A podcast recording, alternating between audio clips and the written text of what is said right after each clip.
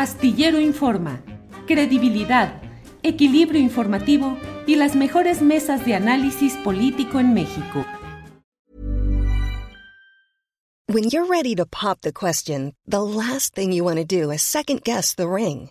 At Bluenile.com, you can design a one of a kind ring with the ease and convenience of shopping online. Choose your diamond and setting. When you find the one, you'll get it delivered right to your door. Go to Bluenile.com and use promo code LISTEN to get $50 off your purchase of $500 or more. That's code LISTEN at Bluenile.com for $50 off your purchase. Bluenile.com code LISTEN. ¿No se merece tu familia lo mejor? Entonces, ¿por qué no los mejores huevos? Ahora, Egglands Best están disponibles en deliciosas opciones. Huevos clásicos, de gallina libre de jaula y orgánicos de Egglands, que ofrecen un sabor más delicioso y fresco de granja que le encantará a tu familia. En comparación con los huevos ordinarios, Egglands Best contiene la mejor nutrición como 6 veces más vitamina D, 10 veces más vitamina E y el doble de omega 3 y B12. Solo Egglands Best. Mejor sabor, mejor nutrición, mejores huevos. Visita egglandsbest.com para más información.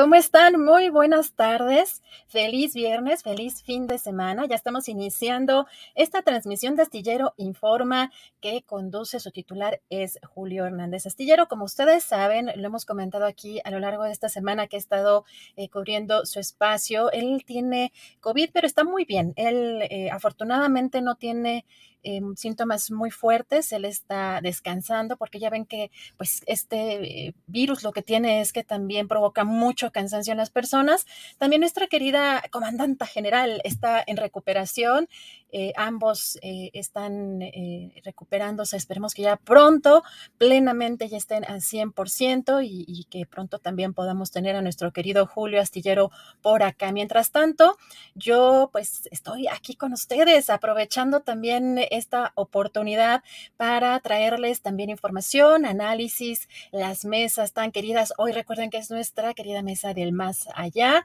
y tendremos una entrevista muy interesante en unos momentos, pero bueno, vamos a, comenzar con algo de información. Hoy vimos en el periódico Lo Universal esta información de que la Fiscalía General de la República reabre el caso Colosio. Vemos también quien ha seguido de cerca este caso en un tuit la periodista Laura Sánchez Ley, quien además tiene un libro eh, de investigación sobre este tema y ha entrevistado a familiares precisamente de pues, uno de los eh, imputados, en este caso de Mario Aburto. Y en este tuit vamos a, platicar un poquito lo que dice Afortuna. Desafortunadamente no pudo eh, tomarnos la, la, llamada nuestra querida colega Laura Sánchez Ley porque está de viaje, anda en un traslado y no está en el país, pero bueno, aquí vemos esta información. Bueno, primero la, Fiscalía eh, reabre este caso. Eh, hay un eh, equipo especial que ya está designado para investigar estos hechos, retomar además los procesos penales contra las personas vinculadas. Fíjense lo interesante que menciona Laura Sánchez Ley que la sentencia del caso está sustentada en una declaración, la de Graciela González, novia de Aburto. Sin embargo, dice al ver los careos, encontramos eh, que se retractó y dijo que Aburto nunca le confesó el asesinato, sino que la Policía Federal la obligó a firmar unas hojas. También en, en este hilo eh, que nos comparten redes sociales, Laura Sánchez Ley, también dice la descripción exacta de cómo Aburto disparó la conocimos gracias a ocho policías. Sin embargo, bueno, dice, según ellos, vieron cómo Mario disparó dos veces. Sin embargo, dice Laura Sánchez Ley, en este hilo encontré que seis policías no participaron en la detención o estuvieron cerca y fueron presentados como testigos del crimen. Otros testigos clave fueron sus primos Marcelino y Mauricio, quienes aseguraron que Mario les enseñó unos días antes el arma homicida. Días después, se retractaron y aseguraron que fueron torturados y que los amenazaron con echarlos en un hoyo.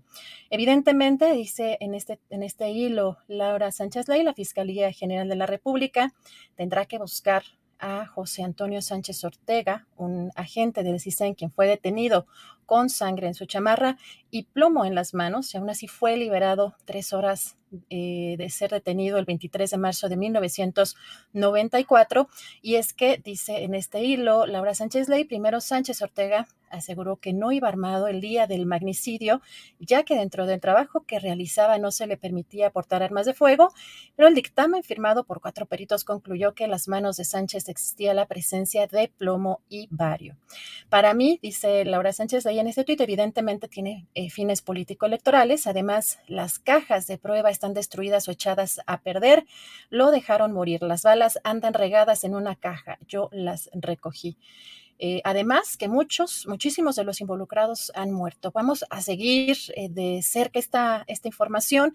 Eh, por supuesto, en cuanto tengamos posibilidad de platicar con nuestra colega Laura Sánchez Ley, será un placer tener esta, esta entrevista con ella. Y bueno, también comentarles eh, hoy en la conferencia eh, mañanera sobre la indignación entre familiares de personas desaparecidas que aquí hemos entrevistado eh, a varias personas de estos colectivos y asesinadas durante el periodo conocido como la Guerra Sucia, eh, familiares de, las víctimas que asistieron a este evento en el campo militar número uno y que denunciaron en diferentes comunicados y en diferentes pronunciamientos una eh, revictimización en la que consideraron que se exculpó por una parte a perpetradores y que además se autorizó inscribir eh, los nombres de militares fallecidos en el monumento a los caídos de las Fuerzas Armadas. Hoy el presidente fue cuestionado en la conferencia mañanera al respecto. Dijo que quizás se pudo haber malinterpretado y que se puede posponer o revisar, pero que también los soldados son pueblo y no descartar el reconocer que estos soldados rasos también fueron sacrificados. Vamos a escuchar.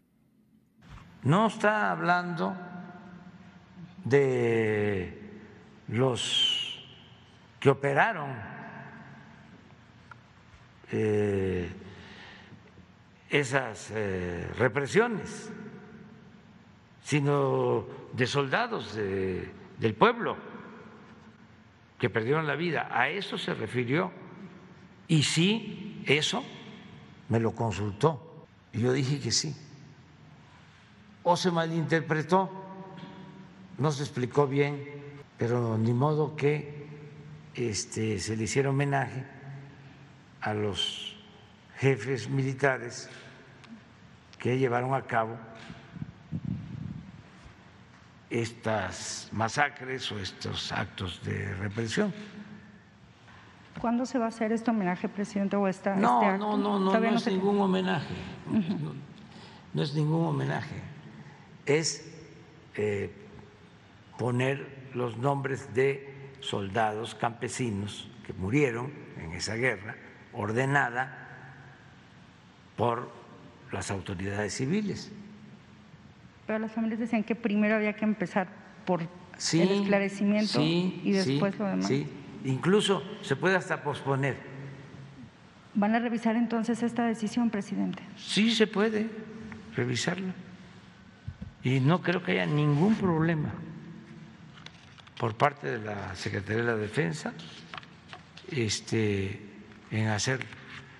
Pero no descartar la posibilidad de reconocer que soldados, pueblo raso, también fue eh, sacrificado, perdió la vida. Bueno, y también eh, comentar que eh, el presidente nacional del PRI, Alejandro Moreno, Alito Moreno, mejor conocido como Alito, acusó que el Estado mexicano ejerce un terrorismo político que es intolerable durante un, esto durante un discurso, ya vemos que está de gira en Europa en la reunión internacional de la Internacional Socialista en Ginebra, Suiza. También presumió una reunión con el representante de derechos humanos de la Unión Interparlamentaria de Europa eh, y eh, pues también después de que ayer eh, se diera a conocer a través de la conferencia mañanera eh, con eh, la UIF esta denuncia que habría interpuesto contra, en contra del de, expresidente Enrique Peña Nieto. Alito, Alejandro Moreno, publicó en un tuit su respaldo dice en este tuit todo mi respaldo y solidaridad al expresidente Enrique Peña Nieto. Su trabajo, comprometido por nuestro país, fue muestra de progreso y desarrollo, algo que ya extrañamos en México.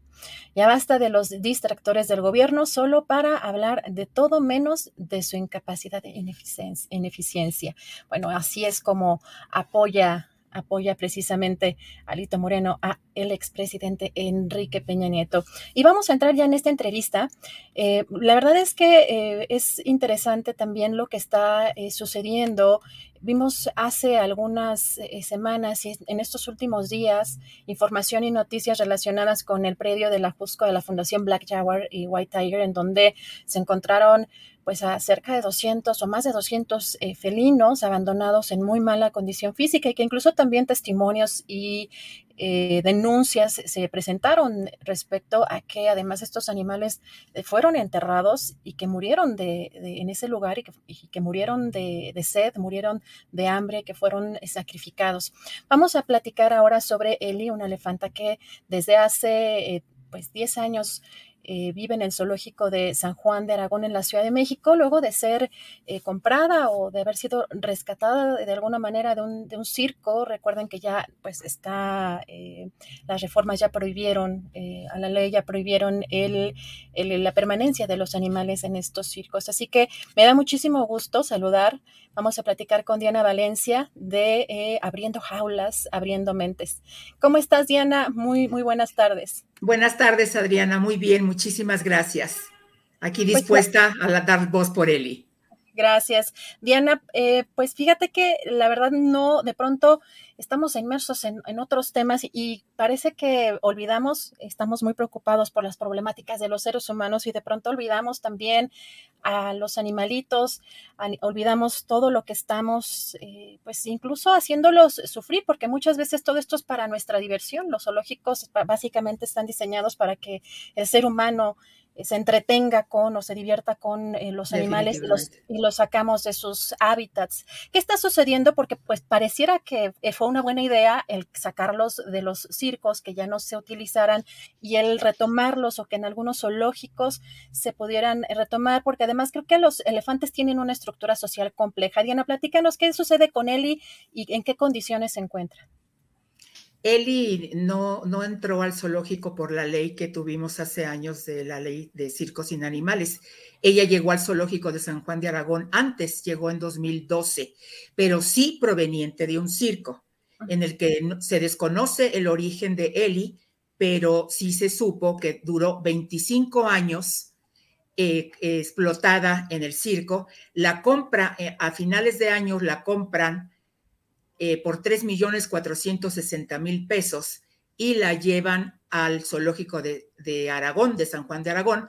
Lo curioso de esto es que la compra fue a finales de año, del 11, la documentación oficial se hizo en enero y ella llegó hasta el 20 de agosto de 2012. No sabemos en dónde estuvo ese, ese tiempo, a lo mejor en el circo todavía. Llegó en pésimo estado, pésimo estado eh, la, levantaron, la levantaron, por supuesto la levantaron, pero eh, cuando yo la fui a ver, la fui a ver por el fallecimiento de Maggie. A Maggie la sacrificaron por problemas en sus extremidades. Lo mismo que Eli está padeciendo. Entonces, mientras Eli siga pisando sus tratos duros, ahí se ven en los videos, mientras Eli siga pisando sus tratos duros y no tenga acceso a la vegetación y a desarrollar sus actividades cognitivas, efectivamente no tiene estimulación mental y bien lo dijiste, son seres muy inteligentes, de familia, de manada. Ella está en absoluta soledad, Adriana, totalmente sola desde el 9 de abril de 2016. Duró solo cuatro años con su compañera Maggie a la que, repito, sacrificaron por problemas en sus pies y Eli padece lo mismo. Tiene un santuario abierto, eh, tiene todo listo, no, no, no, no causará eh, gastos para el gobierno y, tiene las puertas abiertas desde hace años y es justo ya que ella sea por primera vez elefante, porque ha sido explotada por mucho tiempo. Gracias, Diana. En este video, que además eh, está en la página de esta eh, organización o este grupo colectivo que, que, ustedes tienen, porque de pronto eh, escogimos este video porque pareciera de pronto que algunos animales hacen fiesta o tienen ciertos rasgos similares a los del ser humano al, al interactuar.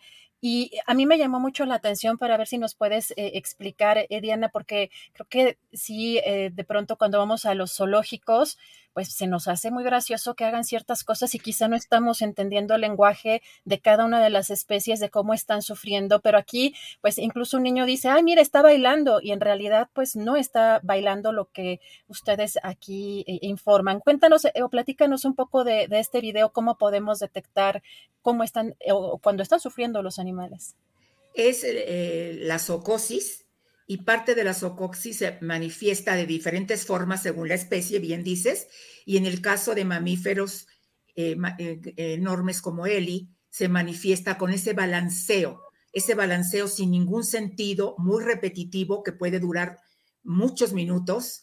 Y la explicación es que el cerebro de Eli está queriendo escapar de lo que está viviendo entonces eh, eh, se refugian en ese movimiento repetitivo y continuo para distraerse y olvidarse un poco de su entorno y de lo que están viviendo. Es como una fuga. Su cerebro está gritando que, está mal, que se siente sola, que se siente eh, encerrada, qué sé yo, ¿no?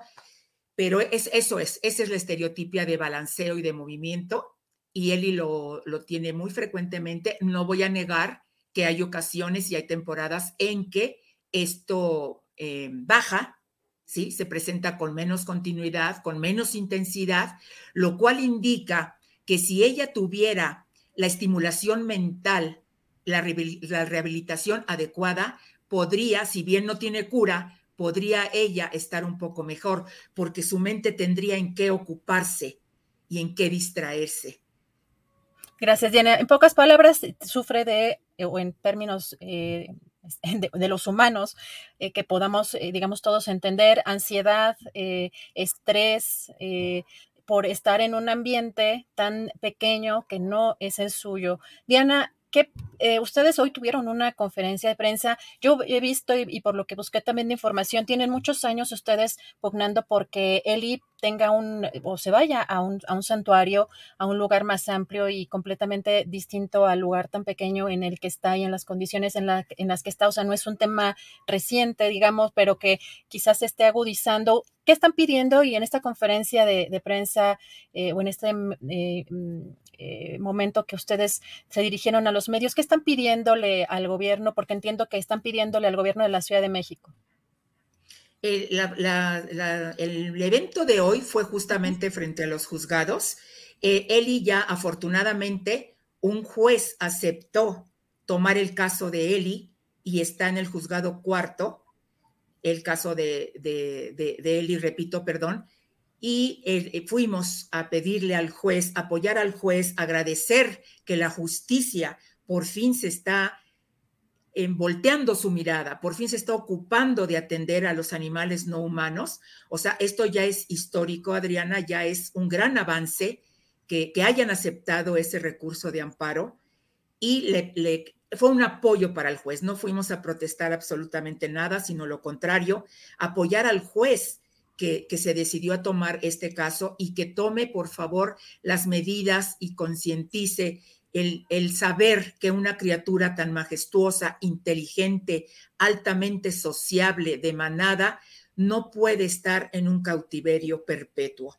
Eli no es candidata para, para un programa de conservación. Si lo fuera, sería un poco justificable tenerla, pero no es candidata porque la vida que recibió en el circo no le permitió desarrollarse adecuadamente a su especie. Ella es más bajita de lo normal, la tienen que mantener en un peso ideal porque tiene eh, eh, perdón, ella tiene una desviación, desviación perdónenme, en el miembro anterior derecho, lo que le, provocaría em, serios problemas si ella subiera de peso. Entonces la mantienen en un peso ideal, pero esto no va a mejorar mientras ella siga pisando sustratos duros y mientras no tenga ese, ese escape en donde ella pueda decidir hacer lo que guste, caminar a donde guste, bañarse, mojarse, vivir en, en naturaleza, no entre concreto y entre fierros. Entonces ofrecemos eh, un santuario para que ella se rehabilite mental, física y emocionalmente.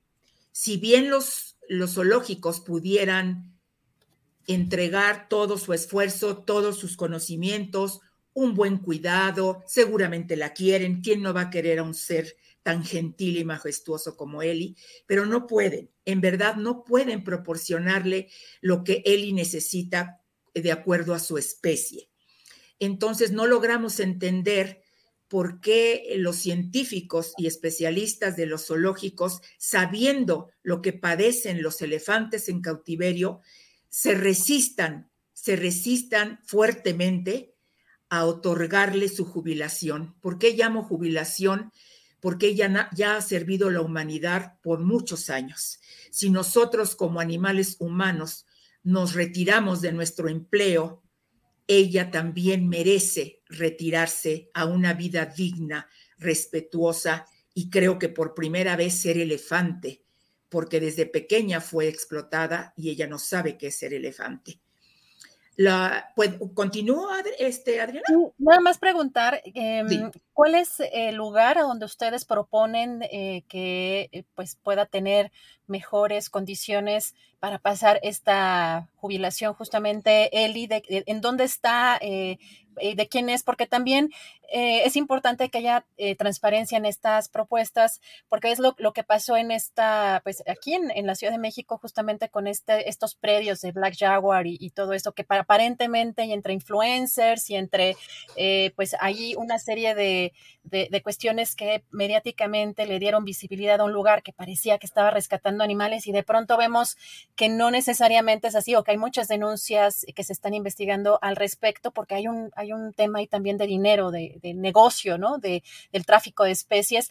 ¿Qué, ¿Cuál es el lugar eh, en, el que proponen ustedes que pase esta jubilación? ¿De quién depende? ¿Cómo, cómo se manejaría eh, si, si ya se pudiera lograr o si ya se avanzara en este, en este tema, Diana? Eh, qué bueno que tomas lo del santuario porque creo que lo hemos utilizado arbitrariamente el término de santuario. Un santuario tiene que cubrir ciertos requisitos, estar certificado para poder atender determinadas especies. Ella iría al santuario de Brasil especialista en elefantes. Y el director es Scott Blaze, es donde estamos luchando. Tenemos una carta de de, autorización para recibirla, ellos están dispuestos a recibirla. No costaría, repito, ningún eh, eh, erogación financiera por parte del gobierno, se, cubriría. Y el proceso es muy cuidadoso, Adriana, mucho, muy cuidadoso y muy respetuoso. Recientemente eh, toda la sociedad pudo percatarse del traslado de Pocha y de Guille, que venían de Argentina, de un zoológico de Mendoza, y es admirable, es admirable eh, el gran respeto que tienen para estas criaturas, porque saben exactamente lo que han vivido y lo que merecen vivir. Les dan sus tiempos. En primera, tendrían que venir especialistas del santuario a evaluarla, evaluarla y decidir junto con los especialistas, los veterinarios del zoológico de San Juan de Aragón, juntos ver por el bien de Eli, evaluarla, diagnosticar y decidir si es eh, candidato a un traslado. Creemos que sí es, hemos platicado con el director, creemos que sí es, pero todo lleva una evaluación, no van a llegar y se la van a llevar así como así. Vienen, estudian, platican, hacen recomendaciones de, para el tratamiento de Eli, tal vez para ponerla un poco más fuerte. Lo que ellos encuentren se va a tratar, o sea, se lleva un poco de tiempo. Se va a tratar lo que ellos consideren que, se tiene que manejar para Eli para que ella pudiera resistir y ese traslado y estar sana para llegar. Hace una cuarentena, Se trae el, el contenedor, se trae con anticipación, se pone en cierta parte del recinto de Eli para que ella decida poco a poco entrar a ese, a ese contenedor. Yo creo que Eli sería muy fácil que entrara Adriana porque es un animal de circo y además el elefante tiene mucha memoria. ¿Tienes idea todo lo que ella recorrió en pequeños eh, contenedores, en pequeños carritos, camiones? Entonces yo creo que ella eh, entraría fácilmente y si no, pues se le da el tiempo que ella necesite hasta que se sienta cómoda para poder viajar. Diana, finalmente, para agradeciéndote la oportunidad de platicar contigo, la gente está aquí en el chat preguntando qué pueden hacer, cómo pueden apoyar a Eli. Eh, ¿Hay alguna, eh, alguna solicitud que puedan firmar o, de qué manera pueden apoyar? Sí, tenemos una solicitud en Change.org, eh, liberen a Eli liberen a él y así la encuentran. Y justamente fue lo que hicimos hoy en juzgados. Se presentó simbólicamente las firmas que hasta ahora llevamos, son 141 comprobadas, aunque la plataforma arroja 148 mil. Y, entregamos eh, simbólicamente 141 mil en el juzgado. Ahí pueden votar. Por favor, sigan arroba a jaulas. Encontrarán todo lo de Eli en las redes, arroba a jaulas Vamos de tres a cuatro veces por semana a visitar a Eli. Subimos todo con absoluta transparencia. Perfecto, te agradezco muchísimo, Diana. Vamos a darle seguimiento. Ojalá que se pueda eh, pronto tener una respuesta o que pueda, pueda avanzar este, este proceso para esta jubilación de Eli y sobre todo hacer conciencia eh, aquí eh, con nuestra audiencia que los animales no deben de servir Ah, y sobre todo de diversión y como e, en otras circunstancias eh, que hasta llaman deportes, pero agradeciéndote mucho de verdad eh, la, oportunidad, Diana, estamos en contacto y si nos permites más adelante retomamos eh, para ver cómo, cómo sigue este proceso. Por supuesto, me encantaría, Adriana. Muchas gracias. Gracias, gracias, Diana. Un abrazo y vamos a seguir, por supuesto, pendientes de este proceso porque esta entrevista sí tiene mucho, la verdad, em, eh, pues una cuestión pues emocional particularmente para, para mí. Ustedes saben, eh, algunos saben que yo tengo un, gatito que se llama Alvin y que eh, he rescatado algunos, algunos gatitos y de verdad que pues, nos dan una felicidad inmensa, pero parece que también la humanidad está... pues en una dinámica que no cambia y que tenemos que el ser humano pues los usamos a todos los animales, todos los animales tienen que servir de una u otra eh, forma en los diferentes aspectos de la vida humana y creo que es momento de que cambiemos esa, esa perspectiva o, que busquemos también igualar un poco las, las condiciones.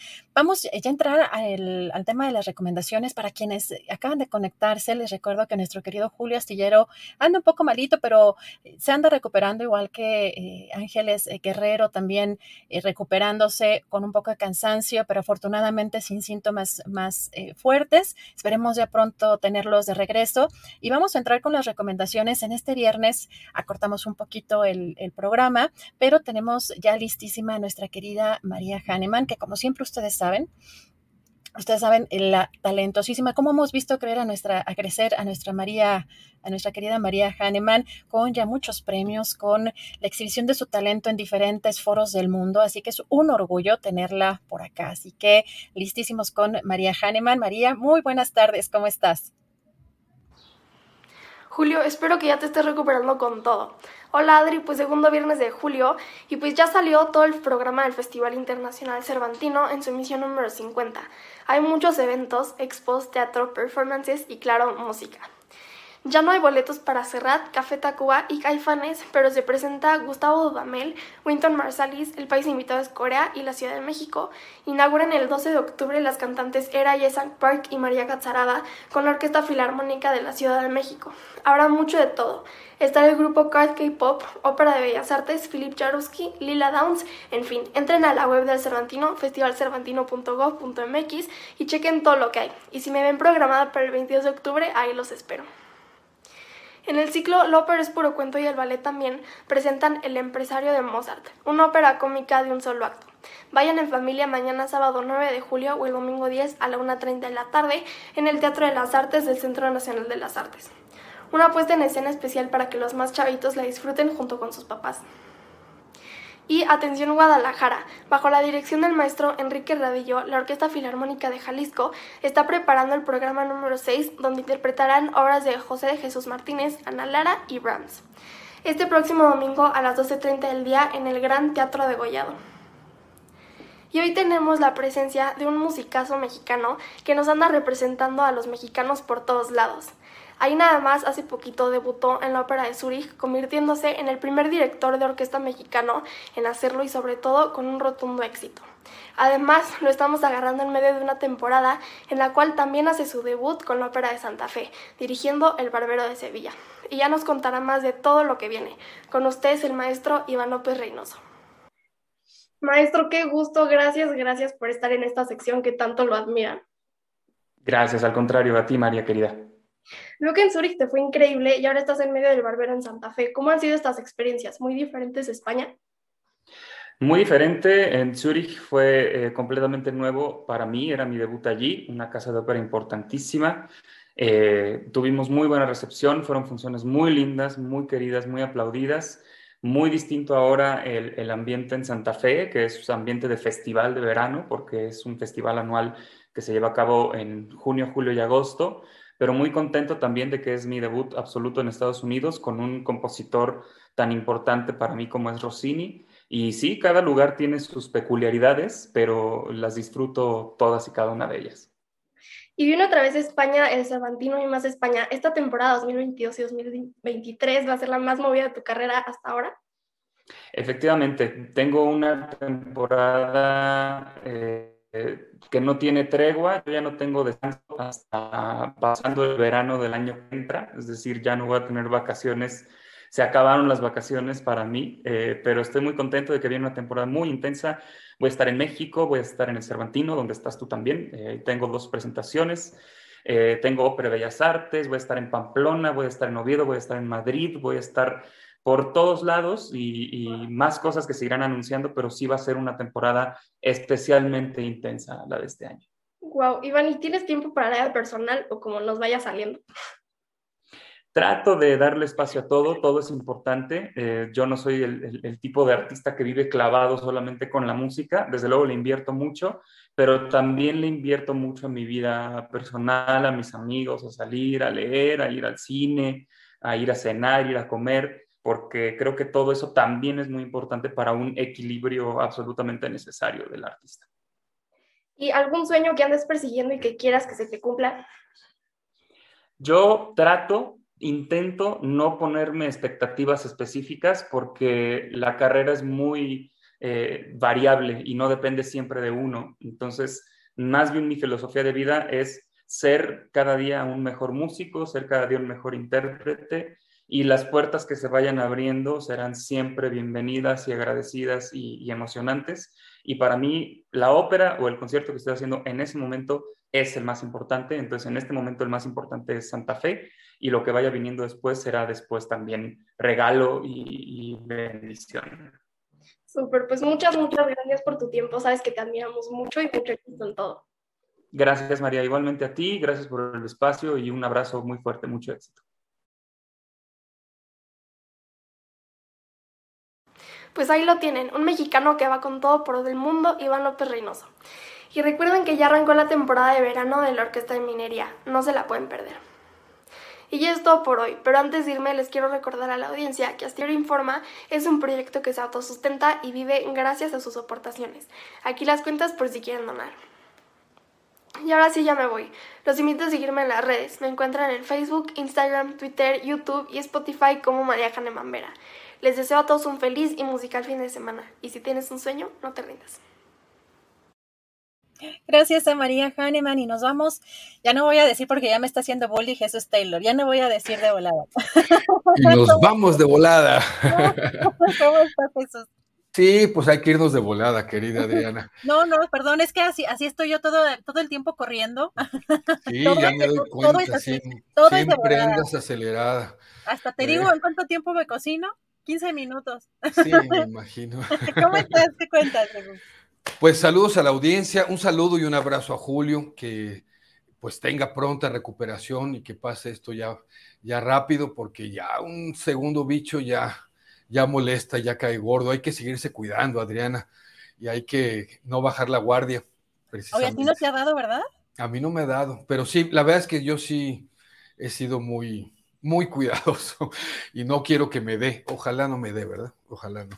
Es que además no sabemos con eso de las secuelas, a unos les da, a otros no. Este, Exacto. Eh, yo, no sé si aumentó mi, déficit, mi trastorno de déficit de atención o, o sea, ya le puedo echar la culpa al COVID o realmente así sigo, como siempre. con COVID o sin COVID. Con COVID o sin COVID ya tenía, pero no sé si se agravó o, ahí va. yo creo que ya tenías.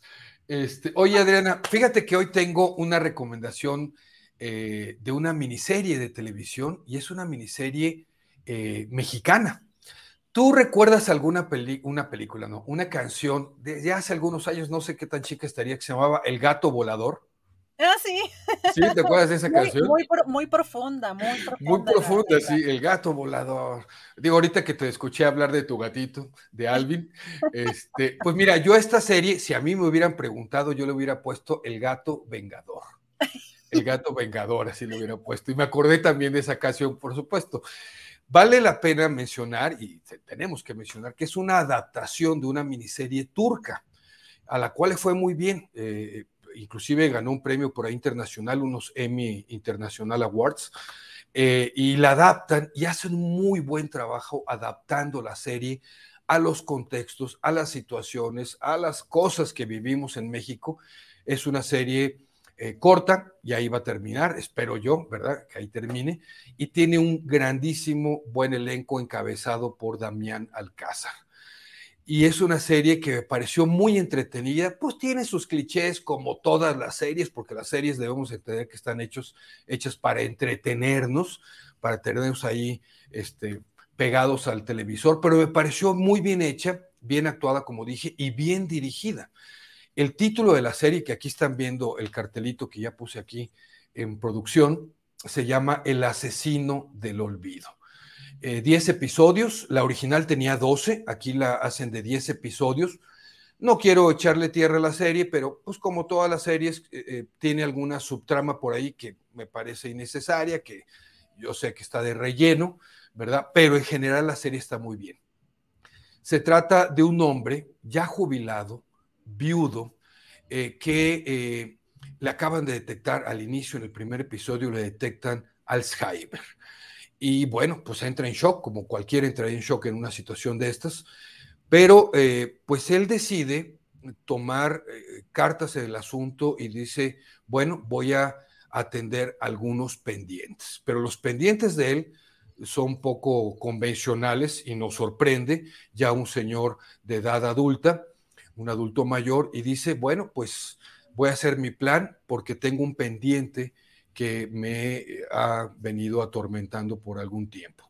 Y hace todo un plan, Adriana, y, recupera alguna información. Él había trabajado en unos juzgados y recupera unos expedientes, va por unos expedientes y planea, eh, pues, eliminar, liquidar, matar a ciertos personajes, ciertos personajes que habían para él sido eh, pues corruptos, habían delinquido, habían cometido cosas bastante malas y empieza a hacer su plan ahí, clava en una, en una pared, ¿verdad? Fotografías, los, los pone en secuencia y dice, yo me voy a encargar de ellos.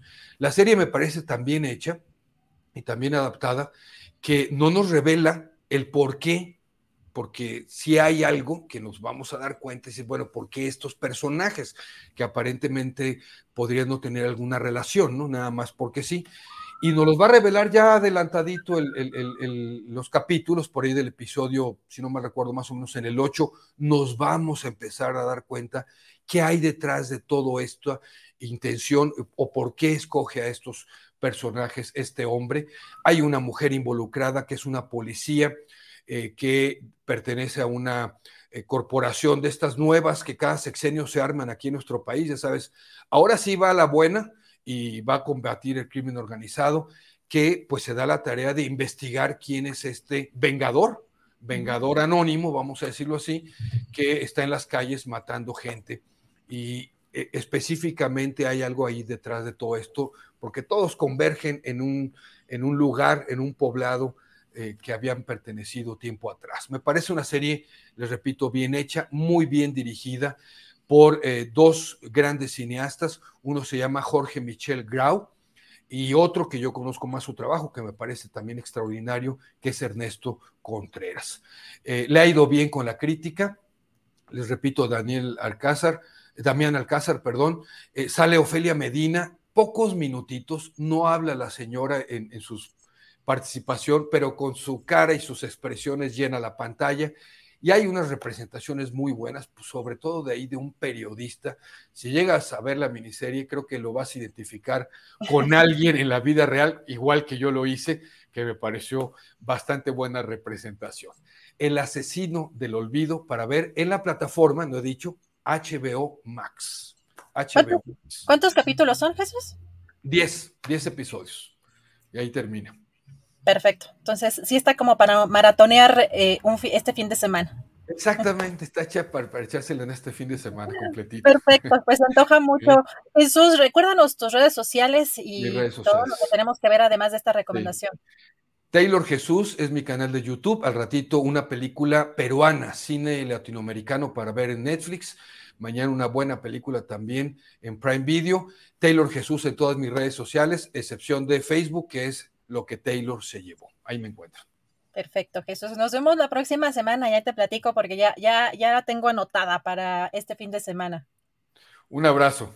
Cuídense mucho, gracias. Esto es Taylor, un abrazo, hasta el próximo viernes. Y como cada 15 días, vamos a platicar ahora con Aldo Sánchez. Él es curador y pues nos va a recomendar eh, dos exposiciones muy padres. ¿Cómo estás, Aldo? Muy buenas tardes. Bien, querida Adriana, ¿cómo estás tú? Bien, pues nos traes una interesante sorpresa, bueno, para, sobre todo para los fans de los moneros. Efectivamente, lo cual es mi caso. Y este, y bueno, pues primero que nada, por supuesto que eh, pues, deseamos la pronta recuperación de nuestro querido Julio, lo extrañamos y todos los ánimos y todas las mejores vibras para que esté con nosotros ya el próximo lunes, ¿no? Y que se sienta muy bien. Y bueno, pues este, sí, efectivamente, es un, es un personajazo. Em, esta recomendación es un artista, dos exposiciones. Entonces, eso, eso sucede poco, pocas veces en la vida, pero se conmemora un año de su, de que em, pues nos abandonó, o como dice Rapé, el monero Rapé, que cambió de domicilio. Y se ah. trata pues de nuestro querido Antonio Elguera, eh, pues, uno de los moneros más, más entrañables y que a mí me parece más talentosos. Em, si tú tuvieras que elegir un monero, ¿a quién, ¿con quién te quedarías, Adriana?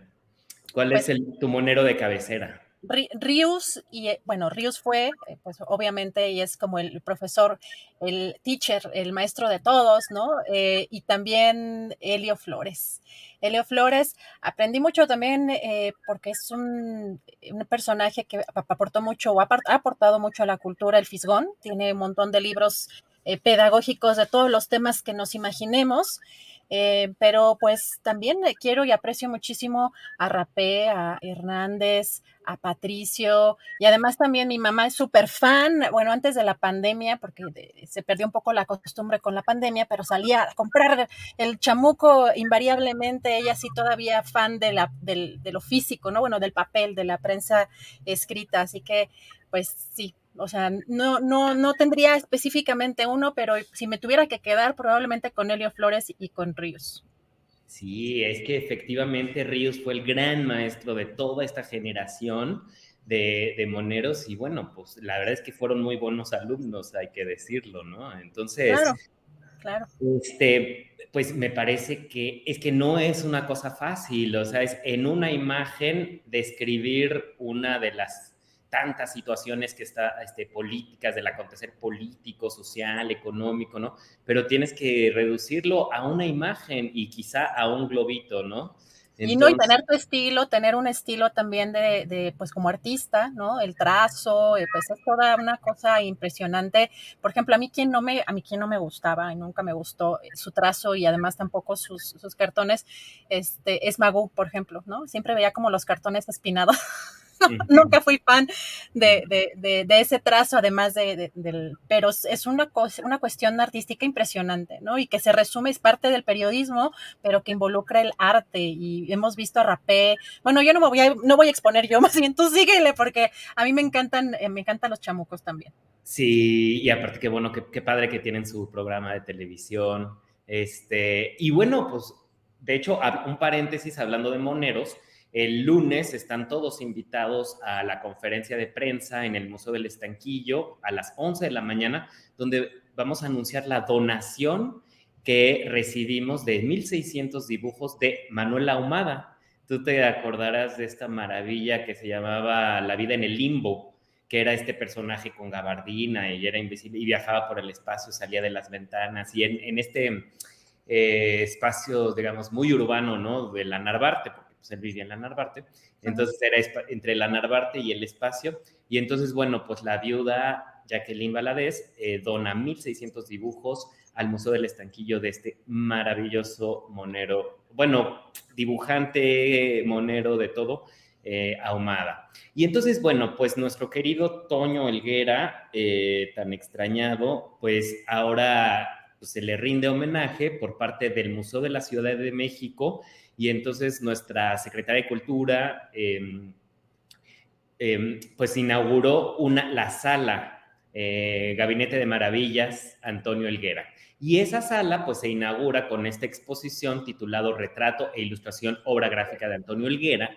Entonces, pues se la van a pasar muy bien porque, bueno, pues por un lado vemos esta maravilla de este portento de dibujante que es Elguera, eh, muchos personajes de la cultura y del arte mexicano hay retratados, este, pero además vamos a ver eh, facetas que no conocíamos y que su propia viuda, Alma Muñoz, quien afortunadamente pues, ha, ha, hecho un gran trabajo, está haciendo un gran trabajo con el legado, entonces que no es cosa fácil porque es mucha, mucha chamba, sobre todo con un artista tan prolífico como Olguera.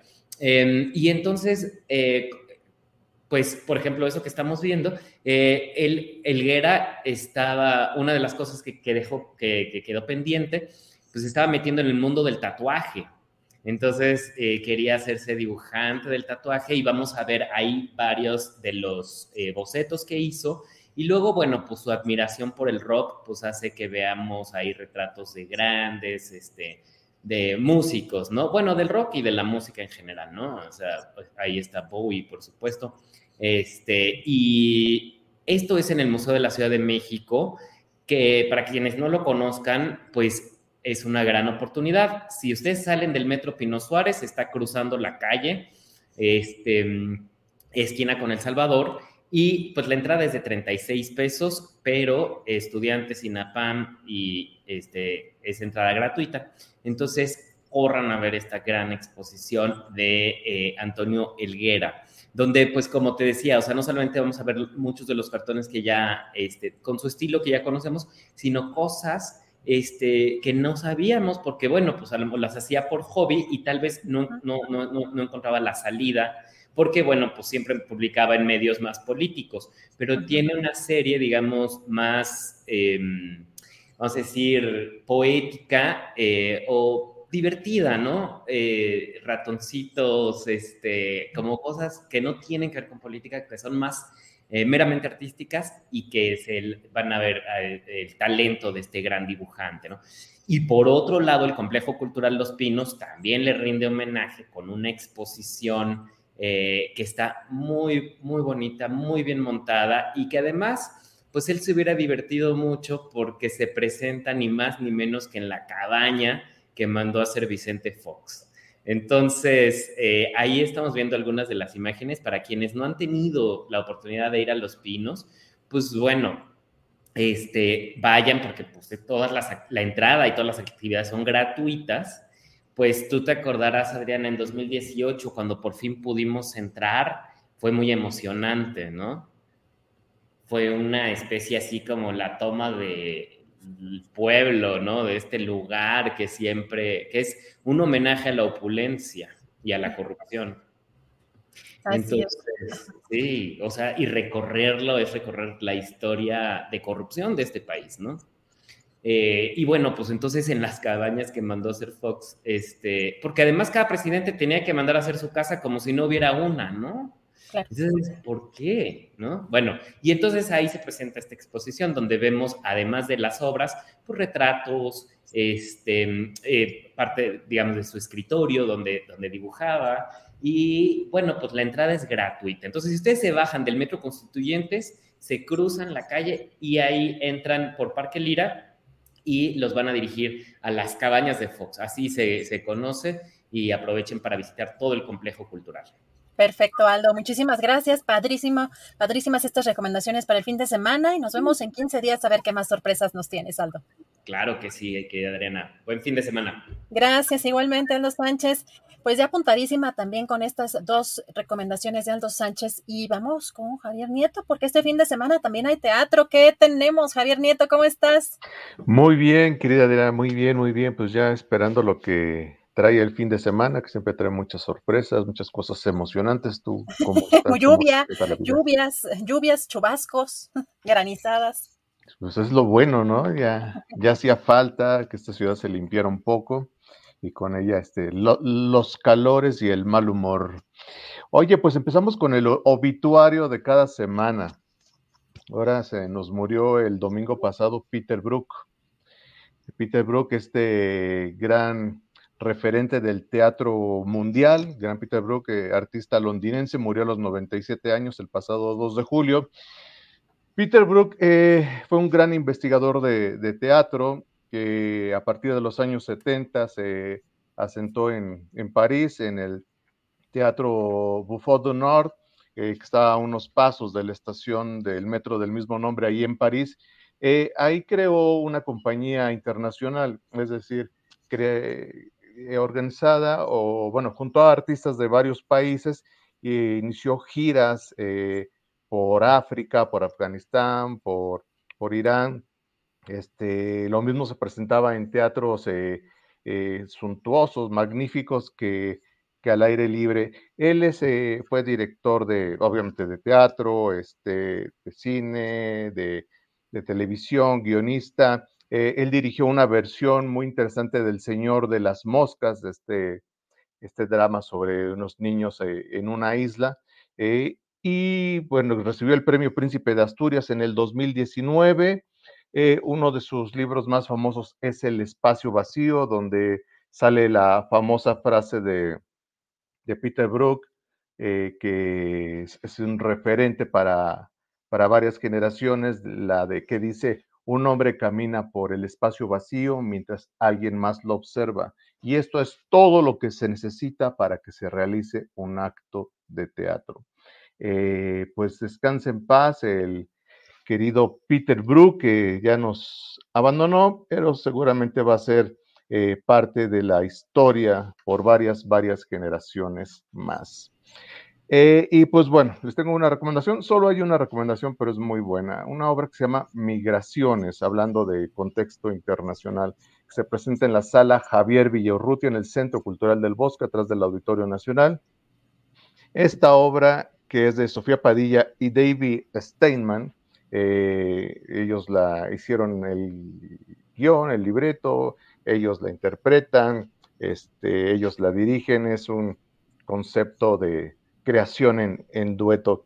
Migraciones eh, nos relata las travesías y la, en lo que se convierte ser migrante en este tiempo.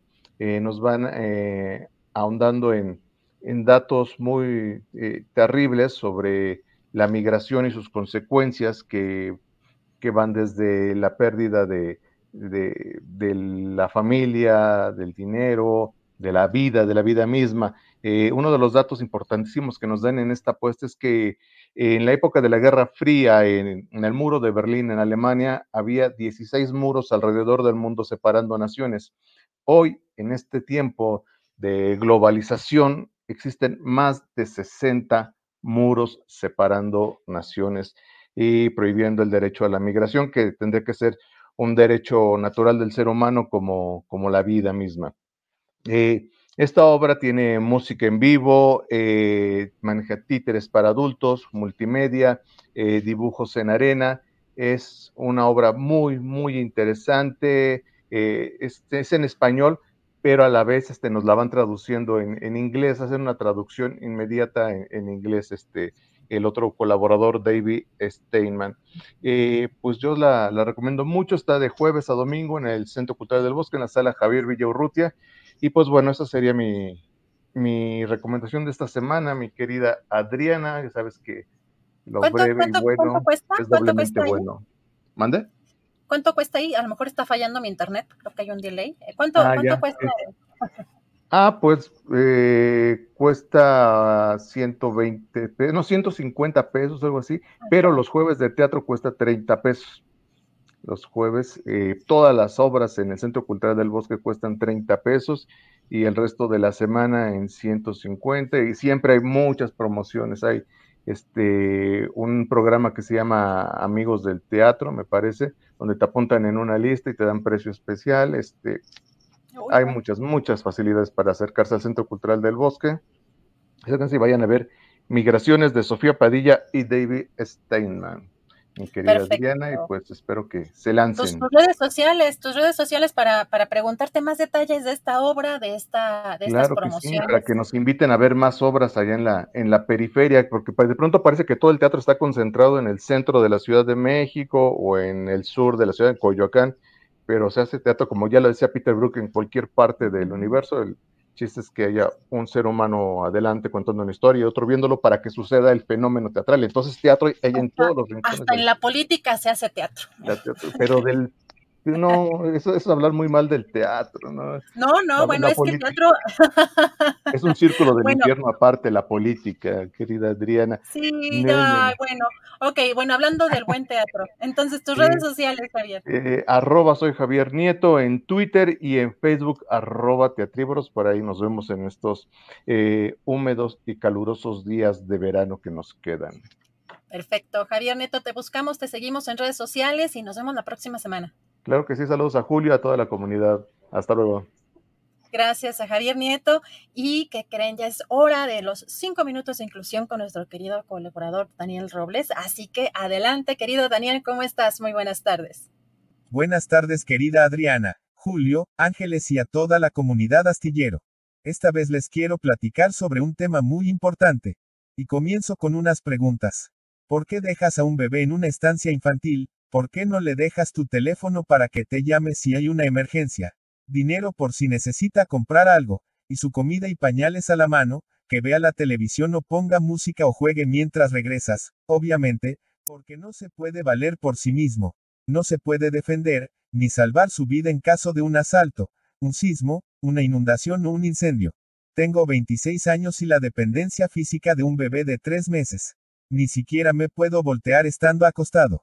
En México, existe un sistema de estancias infantiles que, por supuesto, contempla a niños con discapacidad. Si no me equivoco, hasta los cuatro años. Terriblemente injusto y deficiente. Ya que las personas con discapacidad requerimos de cuidados especializados toda la vida. Y por supuesto, nuestros familiares también trabajan y requieren de ese servicio.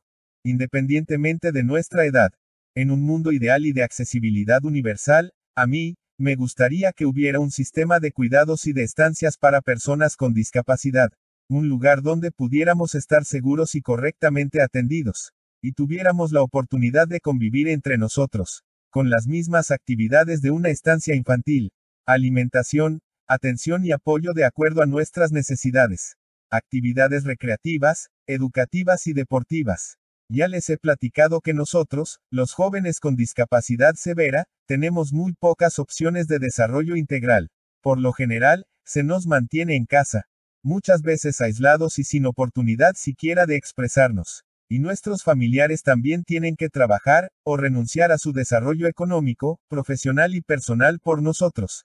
También sé, de casos en que los dejan solos, o encargados con personas poco aptas, expuestos a mil cosas son víctimas de descuidos, desatención y malos tratos, y también de abusos de todo tipo. Si yo tuviera mucho dinero, financiaría estancias que funcionaran 24/7. con tres turnos de cuidados para que los familiares que trabajan, por ejemplo, de noche, pudieran dejar a sus hijos el tiempo suficiente para ir a trabajar y descansar. Y nosotros mientras en un ambiente como de roomies, viendo series o películas, o escuchando música, con auxiliares capacitados y personal médico y de enfermería y otras áreas muy necesarias. Por ejemplo, solicitaría apoyo para que ahí, los estudiantes de educación especial, fisioterapia, psicología, pedagogía, deporte adaptado y tecnologías, hicieran su servicio social, y así tener personal suficiente y a la vez formar profesionales en esas áreas. Además, estar en un ambiente fuera de casa, nos ayudaría a socializar y aprender cosas nuevas. Todo un sueño guajiro mío. Pero lo de crear un sistema federal de estancias estaría genial. Los cuidadores, en su mayoría mujeres, llevan una carga mental y física muy pesada. Por ejemplo, esta semana ha sido muy pesada para nosotros. Hoy mi mamá no sabía ni por dónde empezar de tantos pendientes. Si ayudarme con mis cosas primero, pero ir a la tienda, o limpiar el piso, o limpiar la popó del perro, o echar unas lavadoras, contestar llamadas, o lavar los trastes, o cocinar, o de plano, tirar la toalla porque todo era urgente. Y en el Inter, atender mis cuidados primarios, como levantarme de la cama, bañarme con todo el ritual que eso significa, hacer mi comida especial, atender mis necesidades de expresión, o sea, detenerse a descifrar lo que quiero decir con mi tablero, tomar dictado, por ejemplo, para hacer esta videocolumna, corregir puntuación, ortografía y redacción para que el programa de voz lo interprete correctamente, pasarlo a formato de audio, luego grabarme interpretando mi texto, luego pasarlo al programa de edición, buscar, descargar y acomodar los pictogramas y colocarlos en la línea del tiempo. Bueno, estos cinco minutos que ustedes ven, nos llevan como ocho horas de trabajo. Un día la voy a invitar a dar su testimonio sobre sus múltiples roles en la vida. Por lo pronto, les platico que vamos a participar en las mesas de trabajo del primer sistema integral de cuidados aquí en Zapopan. Tenemos mucho que decir y proponer. Gracias por su atención. Hasta la próxima. Sobre mi discapacidad. Comúnmente se conoce como parálisis cerebral. A grandes rasgos, no hablo, no camino.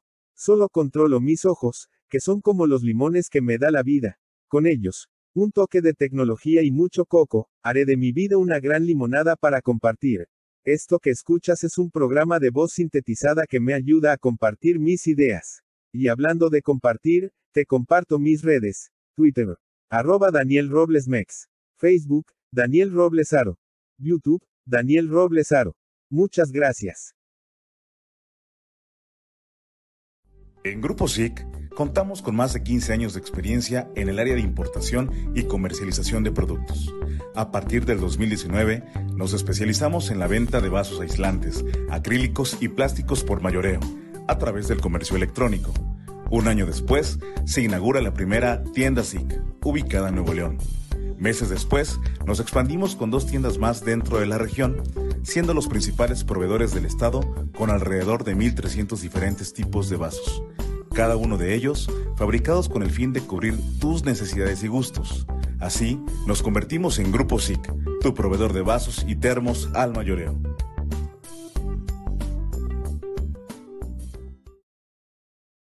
Y ahora sí, ya llegó el momento, ya llegó el momento de la mesa del más allá. ¡Ay! El conde contar. ¿Cómo estás? Ay, el conde contar. ¿Cómo estás? Hola, hola, qué gusto. Todo bien, qué gusto, qué gusto, qué bonitas conducciones has hecho. Adriana, estoy orgulloso de ti, preciosa y además de veras muy limpia y muy siempre muy congruente y coherente. bravo por esa, por ese bomberazo. Muchas gracias, no, al contrario, verdad qué, qué honor. Eh, agradeciéndoles que me permitan estar con ustedes. Horacio Franco, ¿cómo estás? Muy buenas tardes. Todo muy bien, muy contento. Gracias por, por la invitación y por estar aquí. Gracias a mis colegas preciosos, queridos, adorados. gracias. Fernando Rivera Calderón, ¿cómo estás? Muy buenas tardes. Muy buenas tardes, Adriana, Ana, Horacio, este, mandándole saludos a Julio Ángeles, este, que tengan un, buen eh, reposo, que regresen bien de, este bicho condenado que no nos suelta. Yo creo que le gusta mucho Astillero. Sí, le gusta. Sí le gusta, carajo. ¿Cómo estás, Ana Francis Moore? ¿Cómo estás? Buenas tardes. Buenas tardes, envidiosa del Conde Contar. Yo soy muy envidiosa de los muñequitos de Fernando Rivera Calderón. Oye, sí. Invítame a jugar a tu casa, Fernando. Ándale. Yo llevo los refrescos y las pizzas y nos ponemos a jugar, güey.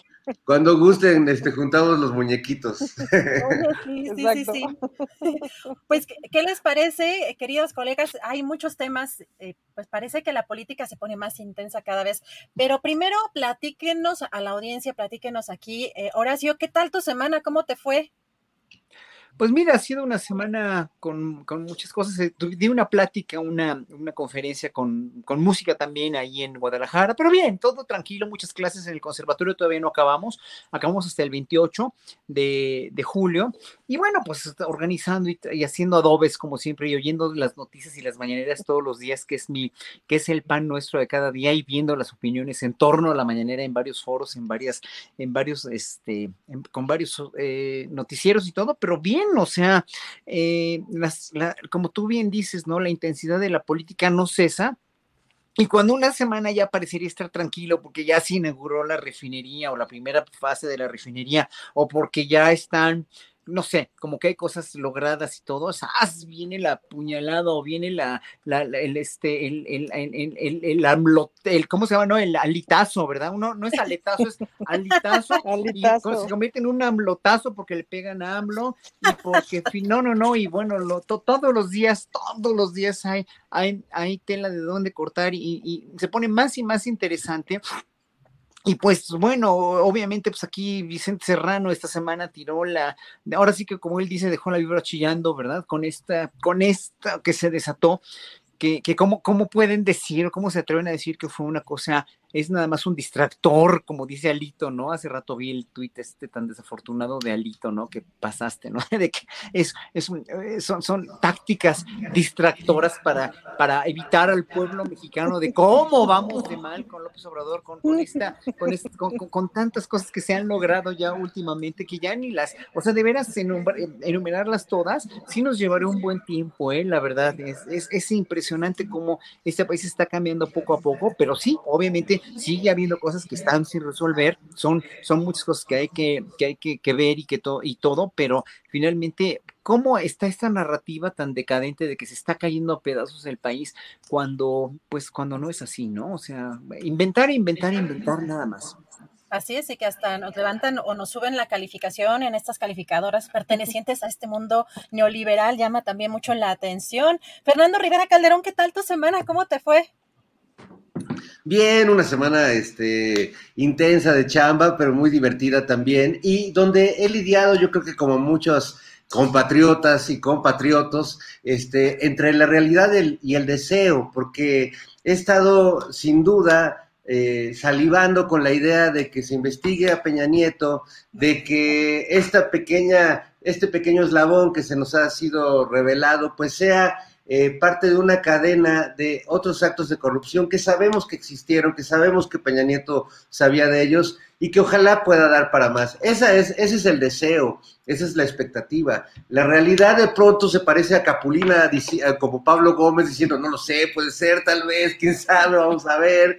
Eh, la realidad se parece a, todo este expediente en manos del fiscal Hertz, eh, haciéndose, envejeciendo y enmoándose es decir, eh, creo que sí estoy viviendo en un momento de, paradojas. Eh, estaba viendo el cartel de la película de Thor, uno de los superhéroes de, más famosos de esta época, que este, está pues así triunfante con su martillo y pensaba un poco así como, como en Pablo Gómez como si fuera Thor, pero en vez de martillo trae como el chipote chillón del Chapulín Colorado, ¿no? Trae como, el, eh, no sé, siento que hay algo que quisiera que suceda en ese sentido, que no se quede como una llamarada de petate, que, si se ha decidido hacerlo público, no solo sea porque lo pidió Vicente Serrano, eh, no solo sea como el requerimiento a la, a la, duda de un periodista, sino que se sepa qué pasos se está dando en ese sentido al hacer pública esta información y que realmente ojalá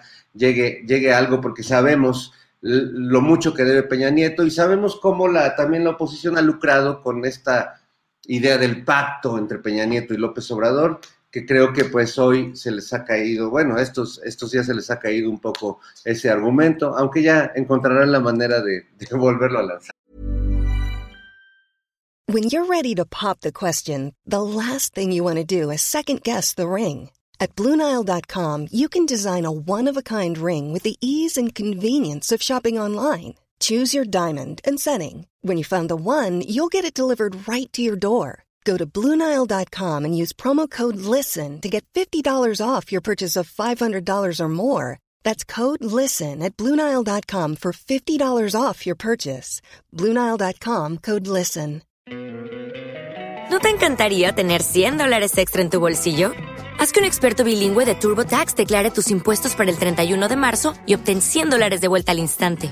Porque no importa cuáles hayan sido tus logros del año pasado, TurboTax hace que cuenten. Obtén 100 dólares de vuelta y tus impuestos con 100% de precisión, solo con Intuit TurboTax. Debes declarar para el 31 de marzo. Crédito solo aplicable al costo de la presentación federal con TurboTax Full Service. Oferta sujeta a cambios o cancelación en cualquier momento.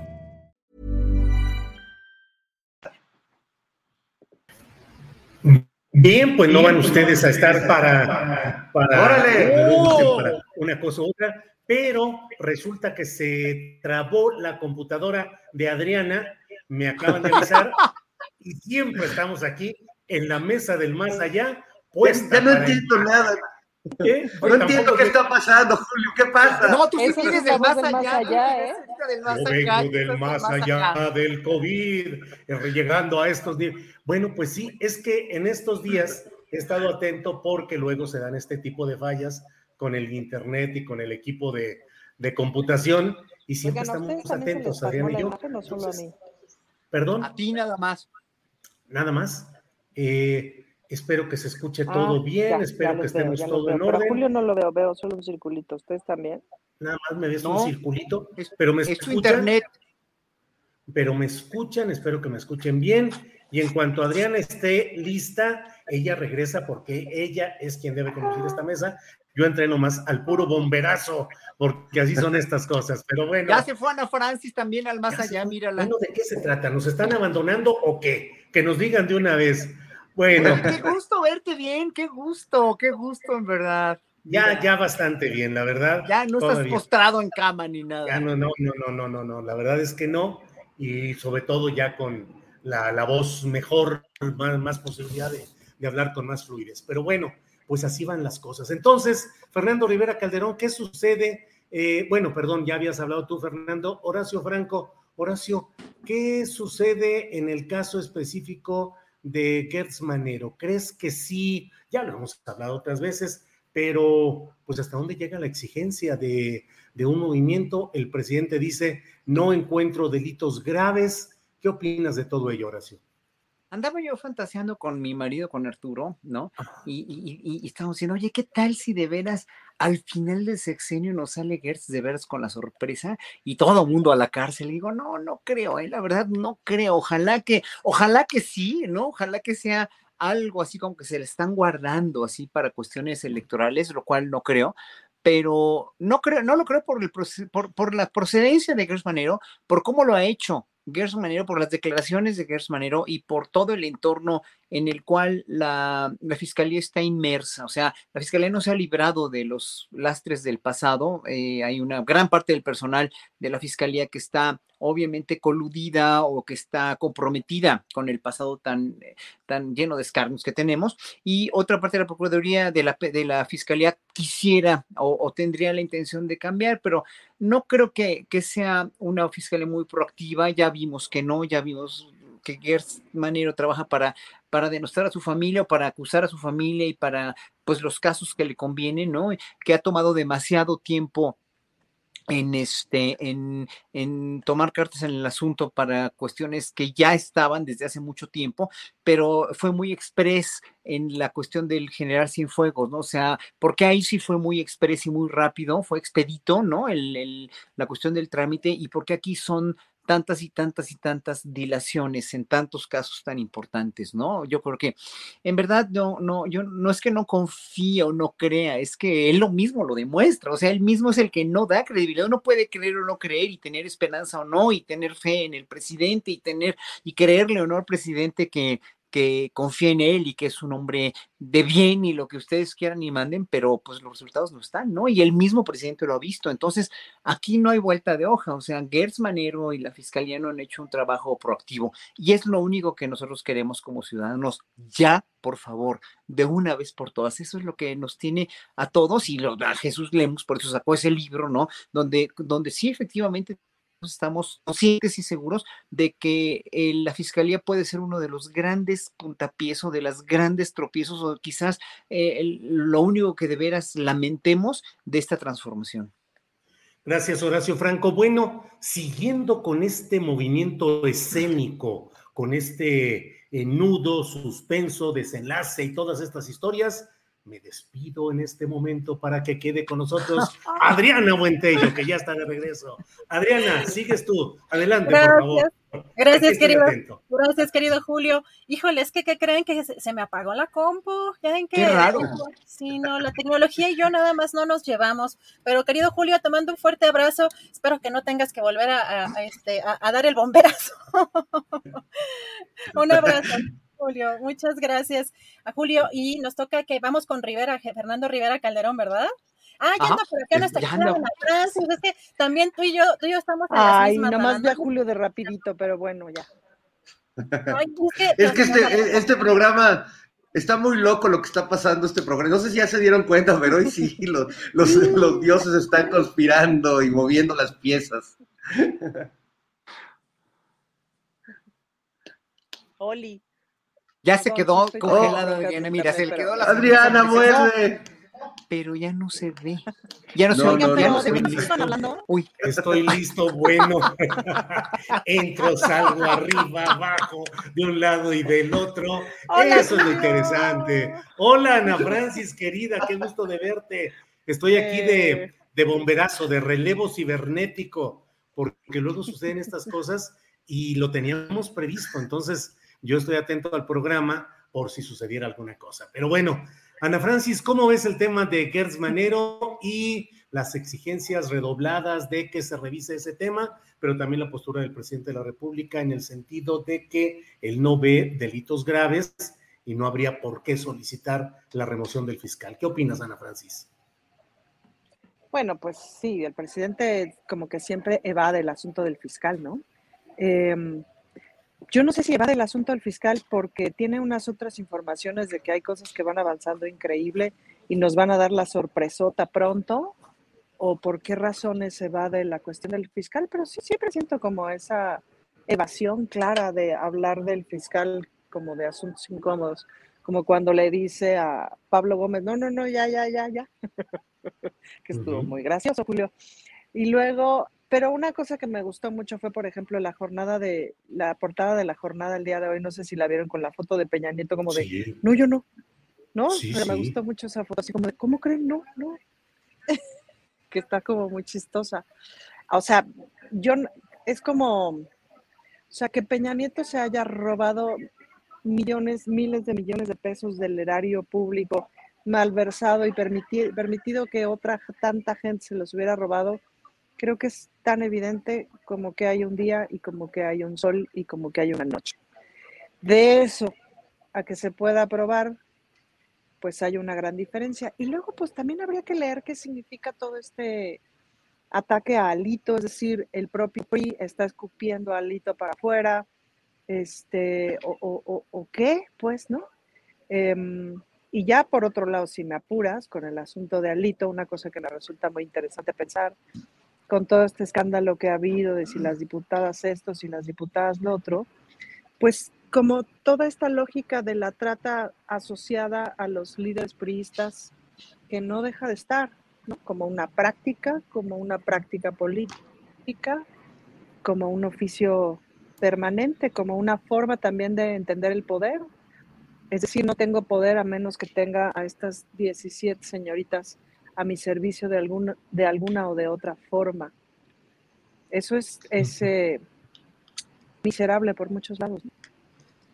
Sí, gracias Ana Francis. Eh, Horacio Franco, eh, ¿qué opinas de esta, pues de este lance todavía no suficientemente esclarecido respecto a Enrique Peña Nieto? ¿De verdad ¿Se avanzará en esto? O como escribe por ahí algún malévolo tecleador astillado, dice Peña Nieto, el Estado de México y lo que pareciera estar en el telón de fondo es la pelea política por la elección del Estado de México el año entrante. ¿Qué opinas? Mira, eh, reflexionando sobre eso, una de las grandes hazañas y los grandes logros de la, de la 4T, y aunque digan los adversarios que no, es que toda la vida pública se ha ventilado. Ya nadie, o sea, ya hay, hay eh, cuestiones tan, tan verdaderamente bizarras y vomitivas como Elito Moreno haciendo declaraciones en Europa, cuando aquí ni, ni, en su partido lo quieren y cuando aquí le sacan estas, de cualquier forma que se la saquen, ¿eh? le sacan estas, estas, eh, esto, este video de sus cateos y sus audios, etcétera, etcétera, donde finalmente se pone en evidencia a un hombre que no tiene moral, ni escrúpulos, ni principios, ni nada, y va allá con toda la desfachatez, ¿no? A, exhibir esto, ¿no? A exhibirlo. Eh, igual Peña Nieto, cuando le sacan en el país, le sacan precisamente la, la, casa que tiene y dónde la tiene, cómo la tiene, etcétera, etcétera, ¿no? Este, y aparte, pues todo lo que había hecho, lo que había sacado desde sus, este, sus idas a Nueva York con su, con su querida ahí vestido de, con, su peluca, o lo que ustedes quieran y manden, ¿no? Todo, todo esto, todas estas ofensas al pueblo mexicano, ¿no? Donde finalmente eh, él, se, pondera, todavía tiene el descaro de ponderarse como un gobernante honesto cuando la mitad de los colaboradores, o más bien la mitad de los gobernadores que, que él ponderó como la nueva generación de gobernadores maravillosos y de nuevos pistas, está en la cárcel o está indiciado.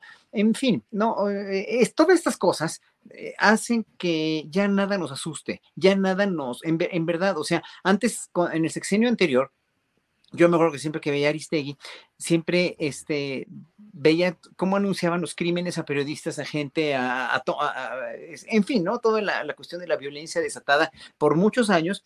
Y decía yo, ¿cómo es posible que ya lo anuncien de esta manera? O sea, como ya nos, nos asusta, ya no nos, ya no nos llama la atención. Y hoy por hoy estamos realmente en una época donde la vida pública, todo esto que sacan de los políticos, todas estas, estas, estas abominables cosas que están pasando, pues ya no es que no nos llamen la atención, es que ya no nos asustan porque todo es posible todo es posible desde que tenemos un presidente que se para con, con, con, la mañanera y la mañanera, o Pablo Gómez que dice todas estas cosas, o la, la misma directora del SATO, el secretario de Hacienda, o lo que sea, se paran, o que tú te puedes, le puedes ir pedir, este, puedes pedir cuentas a lo de San Luis Potosí en una mañanera, o que Serrano saca esto de, del fiscal, bla, bla, bla, bla, bla. Todas estas cosas, todas estas cosas que están pasando, a mí me, me, me, me saben muy bien porque finalmente, aunque no nos asombren, nos estamos enterando de todas las desgracias en las que vivíamos y seguimos viviendo en muchas, en muchas cuestiones, ¿no? Y que en un momento dado la directriz del país no se va a cambiar porque no hay una inestabilidad económica ni nada que, que, que, que haga que el país peligre, ¿no? Finalmente entonces, la cuestión de, de, lo de Peña Nieto, pues sí, ya sabíamos todos, era un secreto a voces que este señor y todos los que colaboraron con él en una sarta, son una sarta de ladrones y que fueron sarta de ladrones desde hace mucho, muchos gobiernos que hicieron lo que se les dio la gana y que como ellos hacían eso, todos los subordinados o muchos de los subordinados y mucho del sistema judicial y mucho de, del sistema este, legislativo, del poder legislativo, también estaba con estos mismos hábitos y estas mismas cuestiones de corrupción. Entonces, por eso tiene razón López Obrador cuando dice que el problema más enorme a resolver en México, pues es la corrupción, nada más, ¿no? Entonces, pues lo de Peña Nieto, pues me viene, o me, viene, o sea, ya sabíamos, ¿no? Y además estas sumas ínfimas con las 28 millones de pesos, por favor, eso se gasta ese señor en un mes. Yo creo que tiene, o sea, tiene muchísimo más dinero y todos lo, lo suponemos, ¿no? Pero pues el chiste es probarlo. Hay que probarlo y hay que hacer un juicio y hay que, hay que meter todo eso para que salga precisamente este señor y quien tenga que estar en la cárcel, pues ya en la cárcel. Bueno, pues continuando con este parque temático tecnológico de subidas y de bajadas, el carrusel de entradas y salidas, cedo nuevamente el espacio a mi compañera Adriana Buentello, que está de regreso aquí. Adriana, adelante. Los relevos, oye, sí, la mi computadora hoy está tremenda, qué bárbaro. O sea, ya pagué todo, ya dejé nada más aquí el WhatsApp y el, y el, y el StreamYard, esperando que acá las buenas vibras de los colegas nos ayuden. Pero si no, ya, si no, ya definitivo entra el relevo de nuestro querido Julio, pero sí hay que dejarlo descansar un ratito.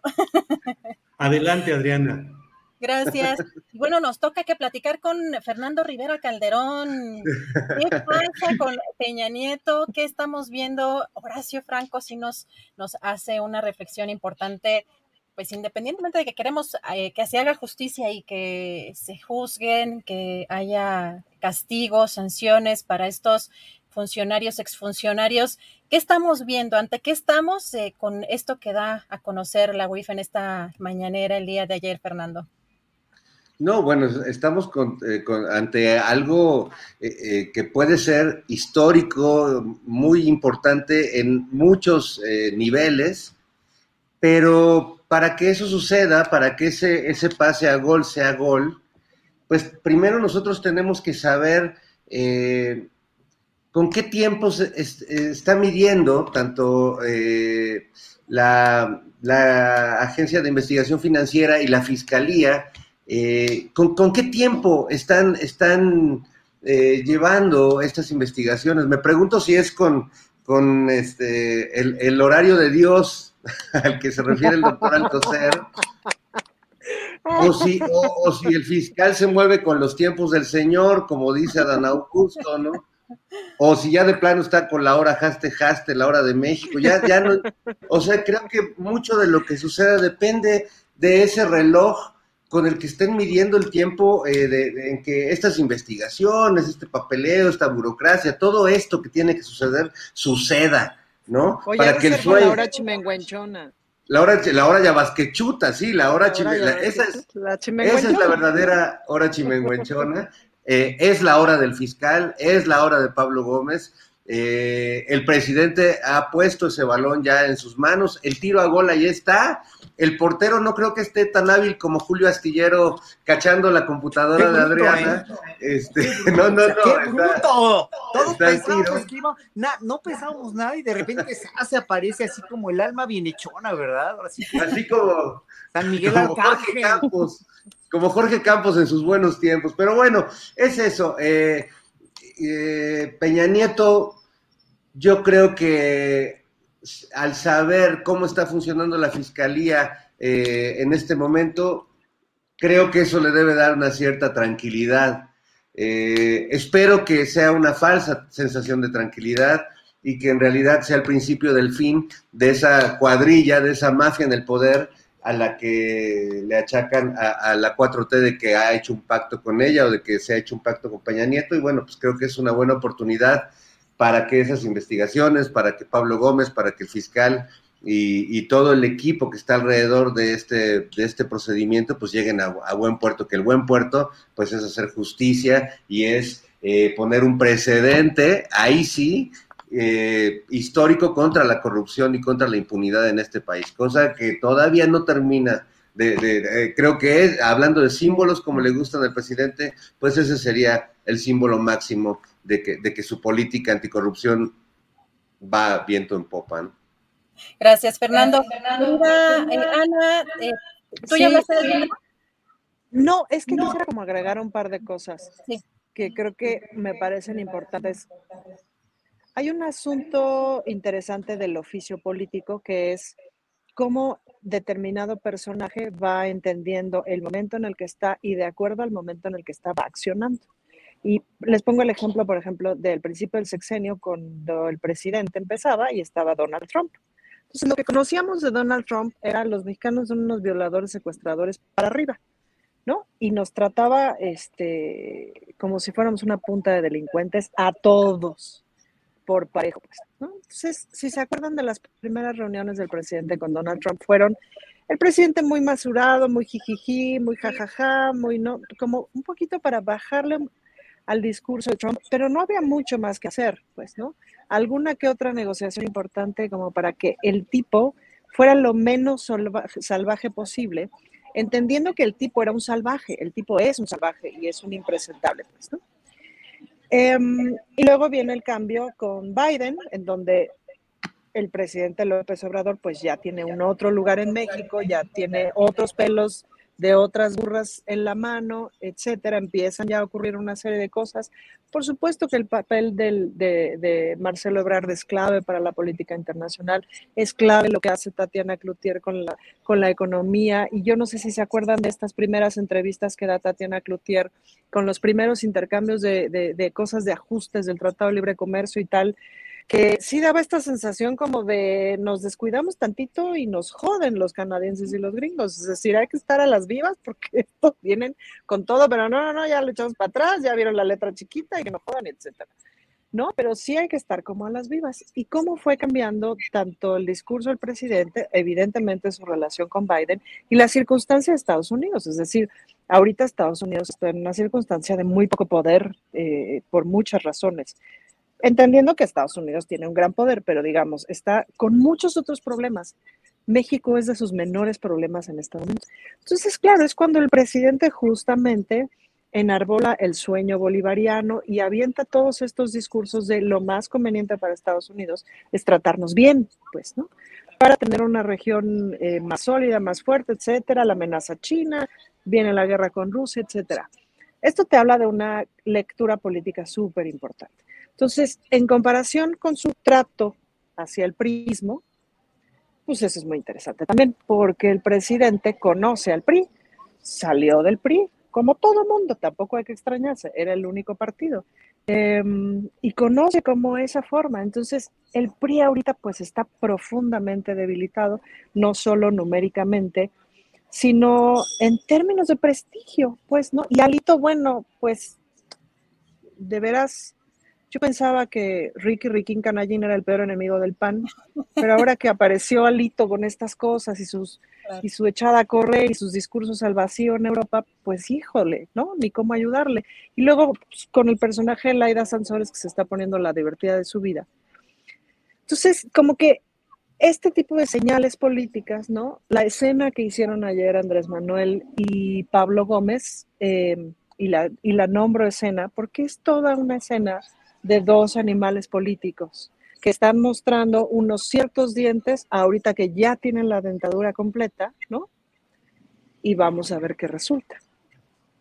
Gracias, Ana Francis. Precisamente en este panorama o en este, mm, eh, o como, le, como había dicho eh, Fernando Horacio Franco, que era el eh, alito, la, la, ¿qué era? La, el alitazo. El, alitazo, el alitazo. Bueno, es que entre la alitosis, entre la alitosis, el alitazo. este, ¿cómo, ¿Cómo ven ahora que están, pues está de gira, Horacio está de gira eh, justamente Alito Moreno, pero aquí ya exgobernadores pidiendo su renuncia, pero además también como si fuera, como él también menciona Julio Astillero en su columna, como si fuera él realmente el único representante de la corrupción, como si solamente se eh, es el peso de, Alito, toda la corrupción del PRI, es solamente un personaje, pero hay una larga historia justamente de corrupción dentro de ese partido. Pero ¿cómo ves, Horacio, esta, primero esta gira, pero también, no sé si vieron la casa Supermansión, esta, eh, que, eh, la toma aérea del dron en este programa del martes del jaguar que dio a conocer precisamente Laida Sansores, predios, eran creo que 17 predios, una monstruosidad, ¿no? Que para recorrer esa propiedad, quién sabe cuánto tiempo uno se tarde, pero ¿cómo, cómo ves para la oposición cómo se está poniendo este tema de Alito, Horacio? Mira, todo eso es monstruoso, como tú lo has dicho. Todo esto, la cuestión de Laida Sansores con el fiscal, que también tiene una historia, el fiscal, ¿no? Obviamente, el fiscal Sales tiene una historia. La, el padre de Laida Sansores tendrá otra historia. Cada quien tiene, la política tiene una historia.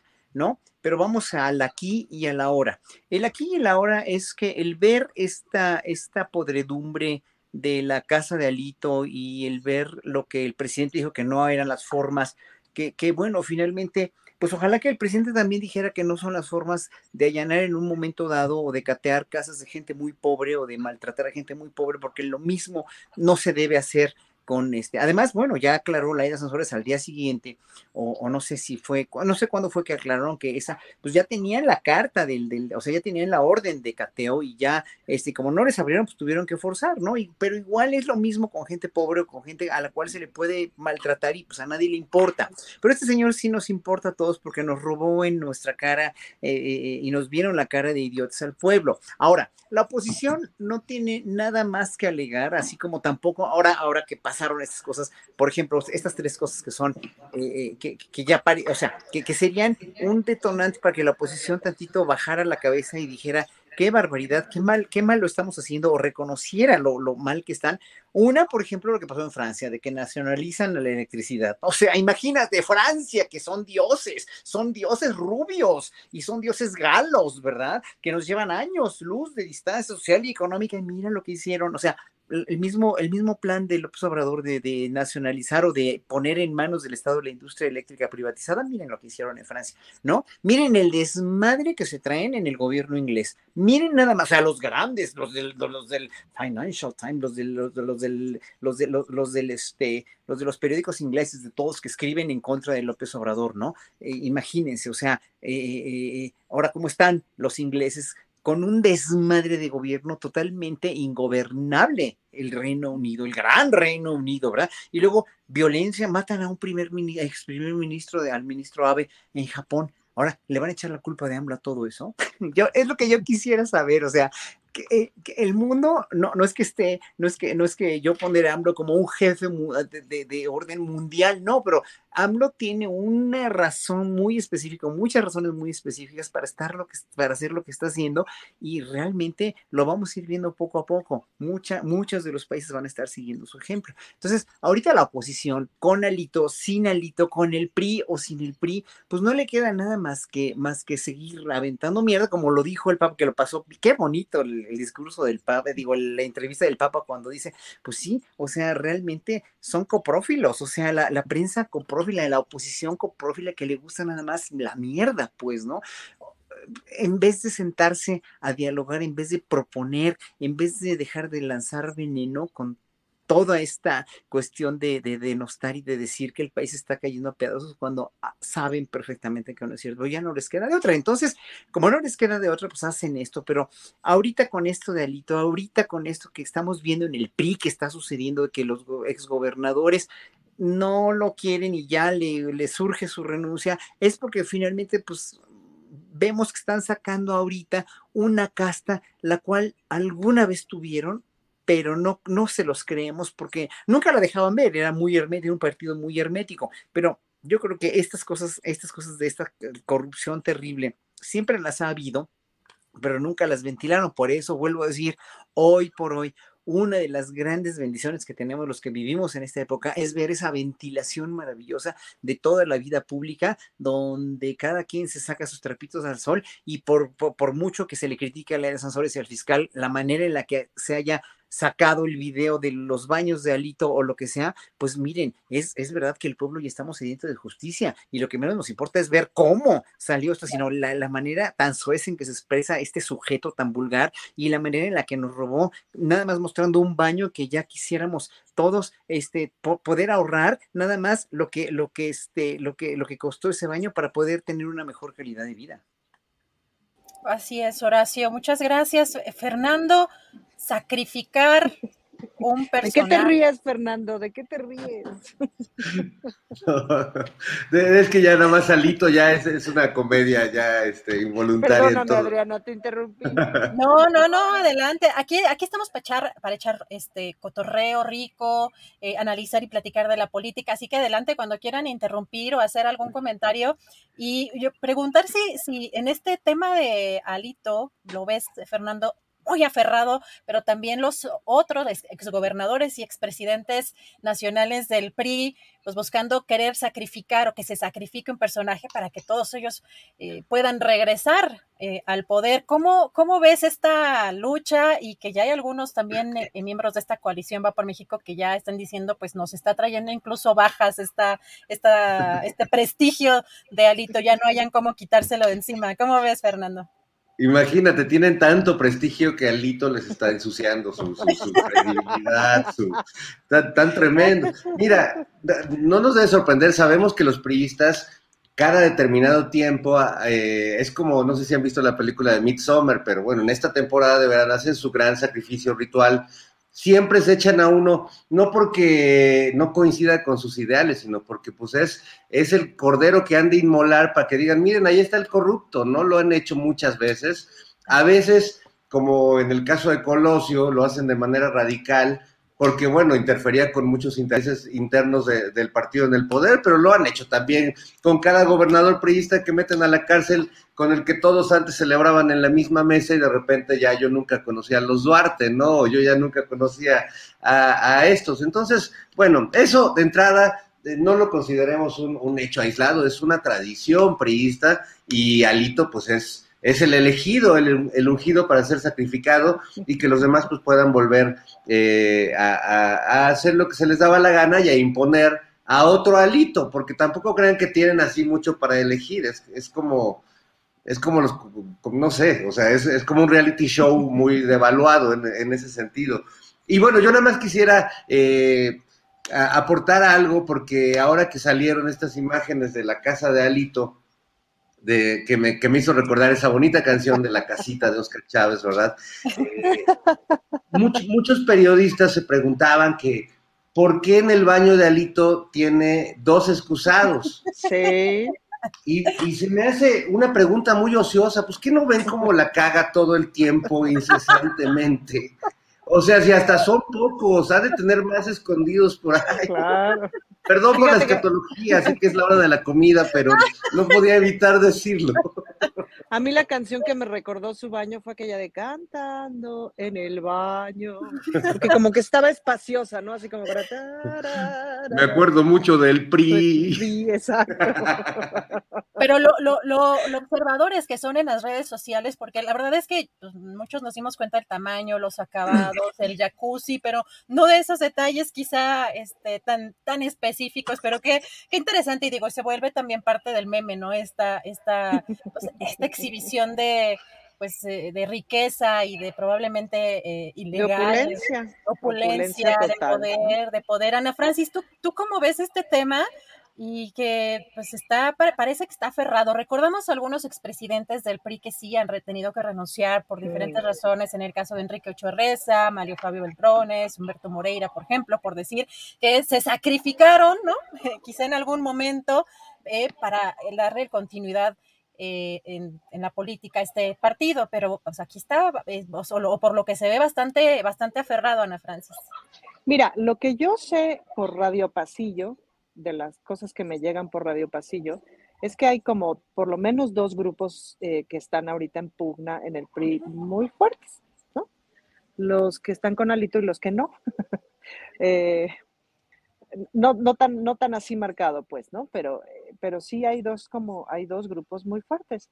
Me parece que el grupo de Alito no es que no tenga fuerza y ves que se llevan recio. Sin duda que me sorprende el personaje que siendo este un partido tan em, como tan obediente de pronto, ¿no? Como cuando alguien se, se tiene que sacrificar, obedece. Raras veces vemos signos de desobediencia y aquí lo estamos viendo. Ahora, también vete tú a saber, o sea, esta gira que se inventó al cuarto para las ocho, pues evidentemente está huyendo, pues, ¿no? No, es que yo sea brillante, lo ha dicho todo el mundo. Em, entonces, yo no sé si el tipo de negociación que tiene es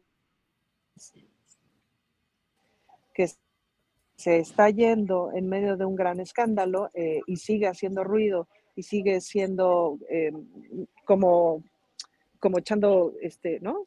Como echando globos, digamos, como, como llamando la atención, llamando el foco de atención, y lo vamos a ver a desaparecer de un momento a otro cuando ya de veras no pueda aparecer por cuestiones eh, de delitos financieros, ¿no? De delitos que tengan que ver con haberse, haberse robado el dinero de, los mexicanos. Entonces, eso por un lado. Em, y, a lo mejor es que esa es la estrategia del PRI, ¿sabes? Y a lo mejor es que la estrategia del PRI justamente es repudiarlo y repudiarlo y repudiarlo, pero lo llevan ya repudiando un ratito, pues, ¿no? Eh, desde que le cuestionaron el resultado de las elecciones y que si una reunión y que si la otra y los los señores y señoras este, cacas grandes del PRI se fueron a reunir con él y etcétera, etcétera.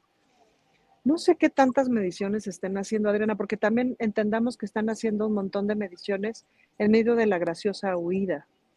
Están muy mermados. Yo no sé, yo su edificio, el que está ahí en Insurgentes Norte, pues si estará lleno o no, ¿me explico? Es como, pues están muy mermados, vendiendo todo, huyendo, tratando de tapar sus huellas. Se robaron tanto que no creo que haya manera de tapar todas las huellas. Yo supongo que también cada quien está como viendo por sí mismo, pues, ¿no? Tratando de revisar si no dejó huellas, etcétera. Es un partido que hace mucho que no tiene como cohesión ideológica ni, ni camiseta puesta, pues.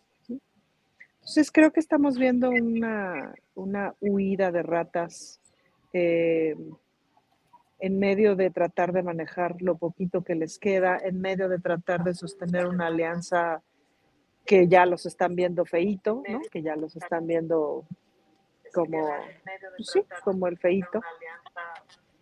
En fin, difícil como de leer, lo que sí es que qué recio se llevan. Em, y, vamos a ver qué resulta de todo esto, pero creo que estamos viendo una pelea fundamental entre dos grupos en medio de que además cada quien está agarrando lo que puede antes de la huida. Gracias, Ana Francis.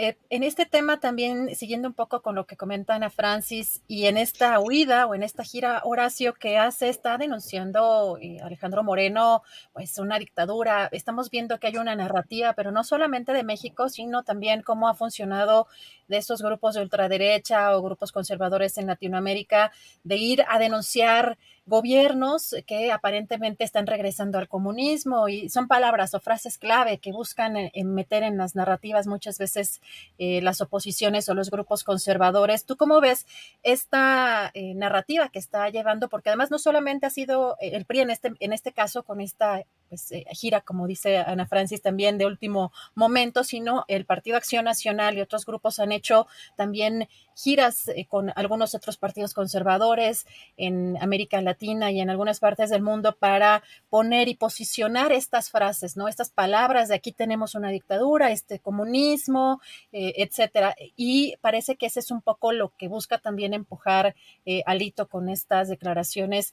Y también había un meme, ¿no? Respecto al video que, que publicaba el propio Alito, donde pues no había mucha, mucho quórum en, donde estaba dando un discurso, pero ¿cómo ves que al, exterior están buscando también ese, ese intervencionismo, ¿no? Y que lo hemos visto también eh, incluso en esta, en, este, en esta pieza del New York Times, en donde está involucrado Mexicanos contra la Corrupción, en el caso, por ejemplo, de María Amparo Casar, que pedía o solicitaba al embajador de Estados Unidos en México, pues que, que pues que se hiciera algo, ¿no? Que este, respecto a pues, las críticas que, que había hecho el presidente a esa organización. ¿Cómo ves todo esto al exterior que si, si puede presionar eh, a México en algún sentido, eh, Horacio? que yo, yo creo que no, porque todo eso que mencionas, yo iba a mencionar, estaba pensando en lo del New York Times también, y obviamente la prensa, la prensa convencional cada vez tiene, en verdad, eh, cada vez tiene menos, eh, menos eh, eco y repercusión en las opiniones públicas, porque finalmente en un, pueblo tan, tan manipulado como es el pueblo norteamericano, porque también es un pueblo muy manipulado, ¿no?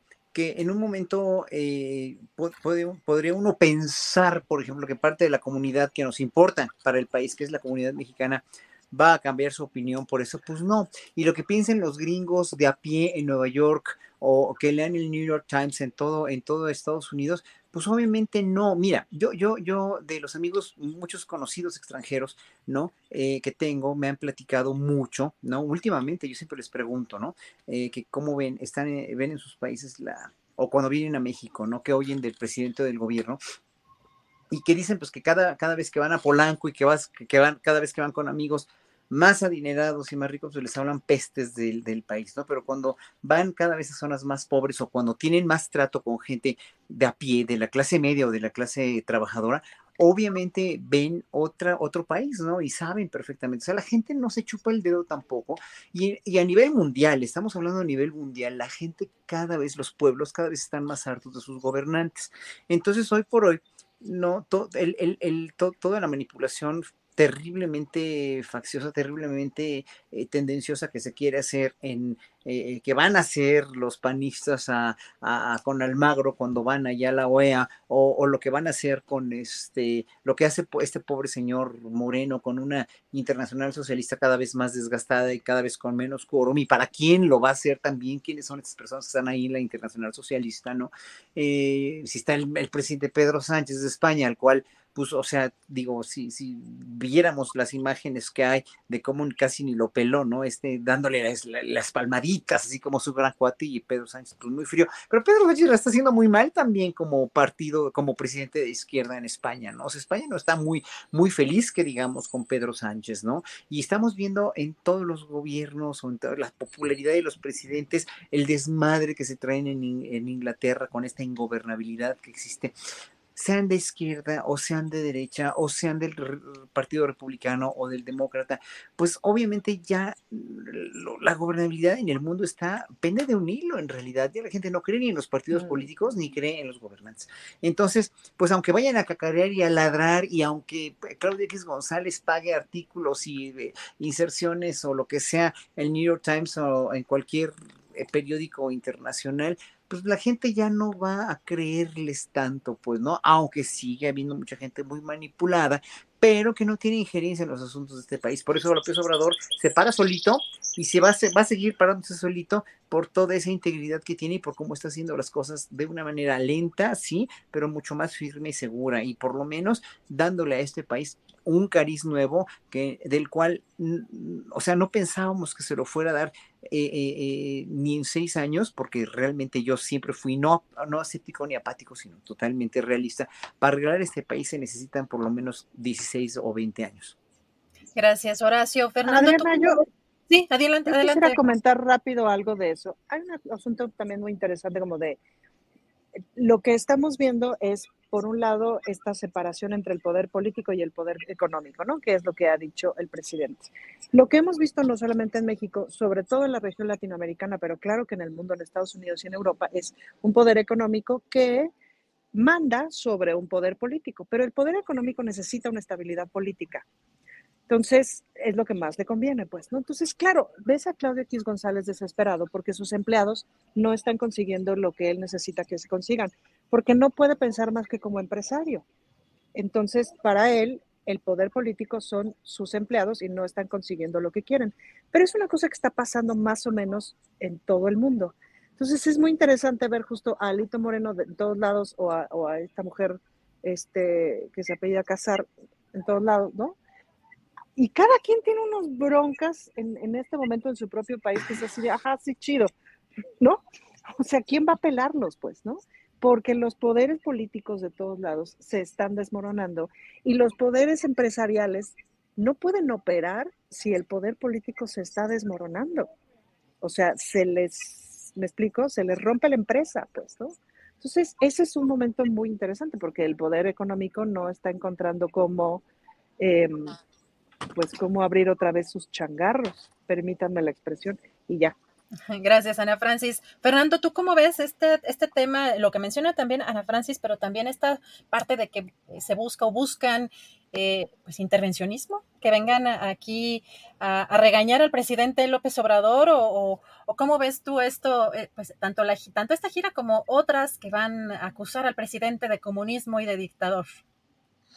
Pues eh, es, un papel muy triste el que están haciendo porque eh, son como decimonónicos, ¿no? Son como de estos políticos del siglo XIX, del siglo XVIII. En realidad estos son como pesimonónicos, ¿no? Con P porque son, pésimos. No, no han entendido que ya no vivimos en estos, eh, alrededor de estos grandes estados-nación colonialistas que podían absorber eh, a, los países para devorar sus recursos. Ya ningún, ningún país en estos momentos tiene capacidad de hacer eso, ni siquiera Estados Unidos que lo hizo con tanta fuerza y con tanto poder la, segunda mitad del siglo XX y todavía una buena parte de este, de este siglo, pero Estados Unidos ya no puede ni con su alma, tienen una, una crisis interna. Eh, eh, que, tiene que ver con un descuido, porque como claro, estaban interviniendo el resto del mundo y estaban con un pie, una bota en Sudamérica y en Centroamérica y otra en Oriente Medio, evidentemente se les descompuso la economía y la política interna. Eh, estos pobres que quieren seguir ofreciendo eh, la corona de México a Maximiliano o a Biden o a, eh, o a imagínate, se lo ofrecen al, primer ministro de Inglaterra, quien ya me depusieron. Eso deberían hacer los, los del PRI con Alito, renunciarle todos y matamos dos pájaros de un tiro. Se, se, desintegra el PRI ya por, eh, por efecto instantáneo. Pero bueno, eh, creo que eso es un poco lo que está en el, en el escenario. Y, y ah, pues es, eh, por lo menos está interesante y divertido en ese sentido, ¿no? Gracias, Fernando. Eh, Ana Francis, si quieres eh, brevemente para cerrar como este tema, ¿quisieras abordar o, acotar alguna cosa? No, no, ya pensaba justamente en, o sea, pensaba la escena de, oiga, señor primer ministro de Inglaterra, vengo a decirle que México está cabrón, y el primer ministro ¿eh? ¿eh? ¿no? Como de, ahorita qué, güey, a mí qué, llégale, o sea, ¿no? Es como, así está Biden y así, o sea, y así están en España y así están en todos lados. Es así de, güey, por mí y péguensela en la frente. O sea, ¿no? Pues sí, la neta, tengo mis propias broncas aquí. Entonces, pues es un momentazo para que salgan a, ofrecer la corona de México a Maximiliano, como siempre. Fíjate esto, Adriana, ese es el problema. Como son empresarios, no entienden lo político no es el momento político para salir a pedir ayuda al extranjero. Por amor de Dios, les va muy mal. Oye, Ana Francis, pero tampoco lo social. ¿Cómo van a entender lo social si no les importa no, nunca? No, pues son empresarios, pues.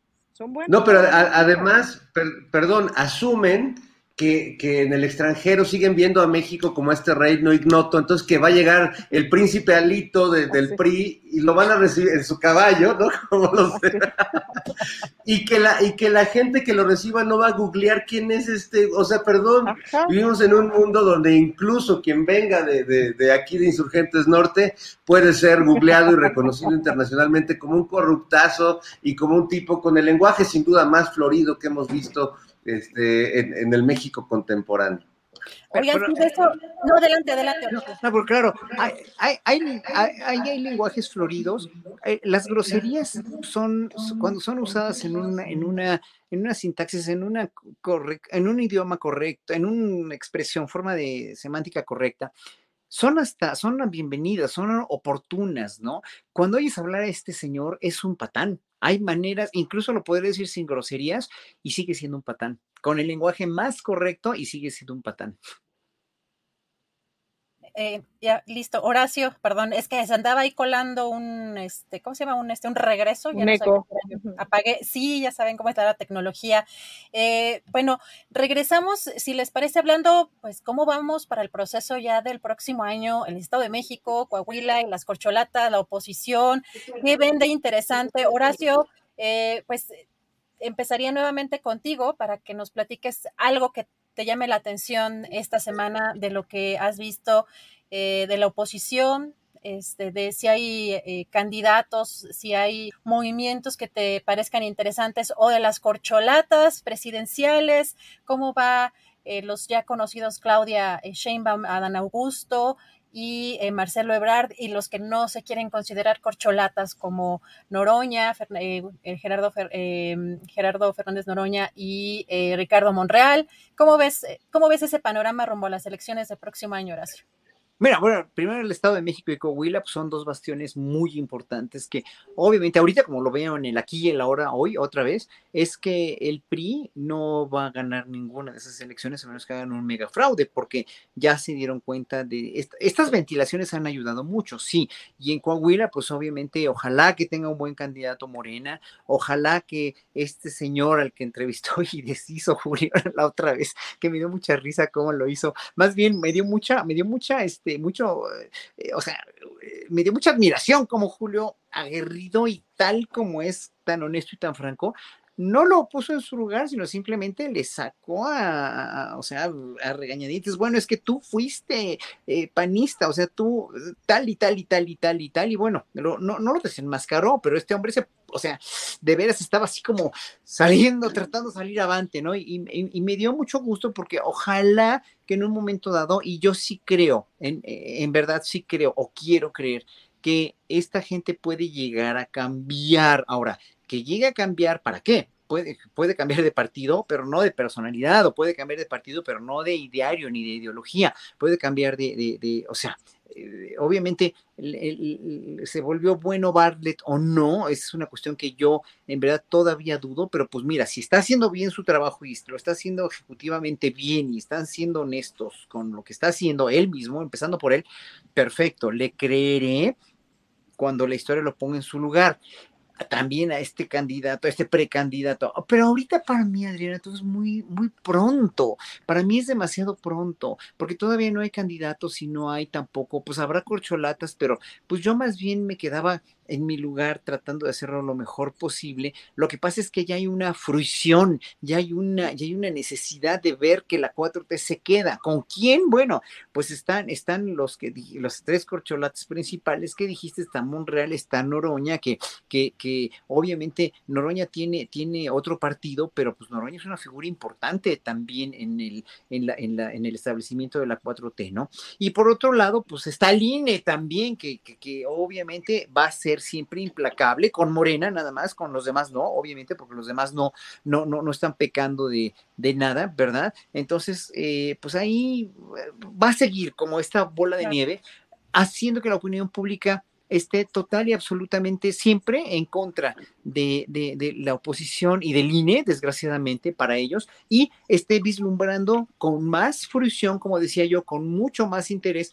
quién se va a quedar como, como gobernadores primero en Estado de México y Coahuila, dos bastiones priistas importantes, y después quiénes van a ser, quién va a ser el candidato ideal para suceder a López Obrador bajo la, el enorme riesgo de no hacer lo mismo que hizo López Obrador o de o, también el riesgo enorme de ser la sombra de López Obrador o de ser alguien que no va a hacer las cosas igual que López Obrador porque para desgracia de todos no la figura de López Obrador es muy es demasiado grande es demasiado importante y trascendental Gracias, Horacio. ¿Qué creen?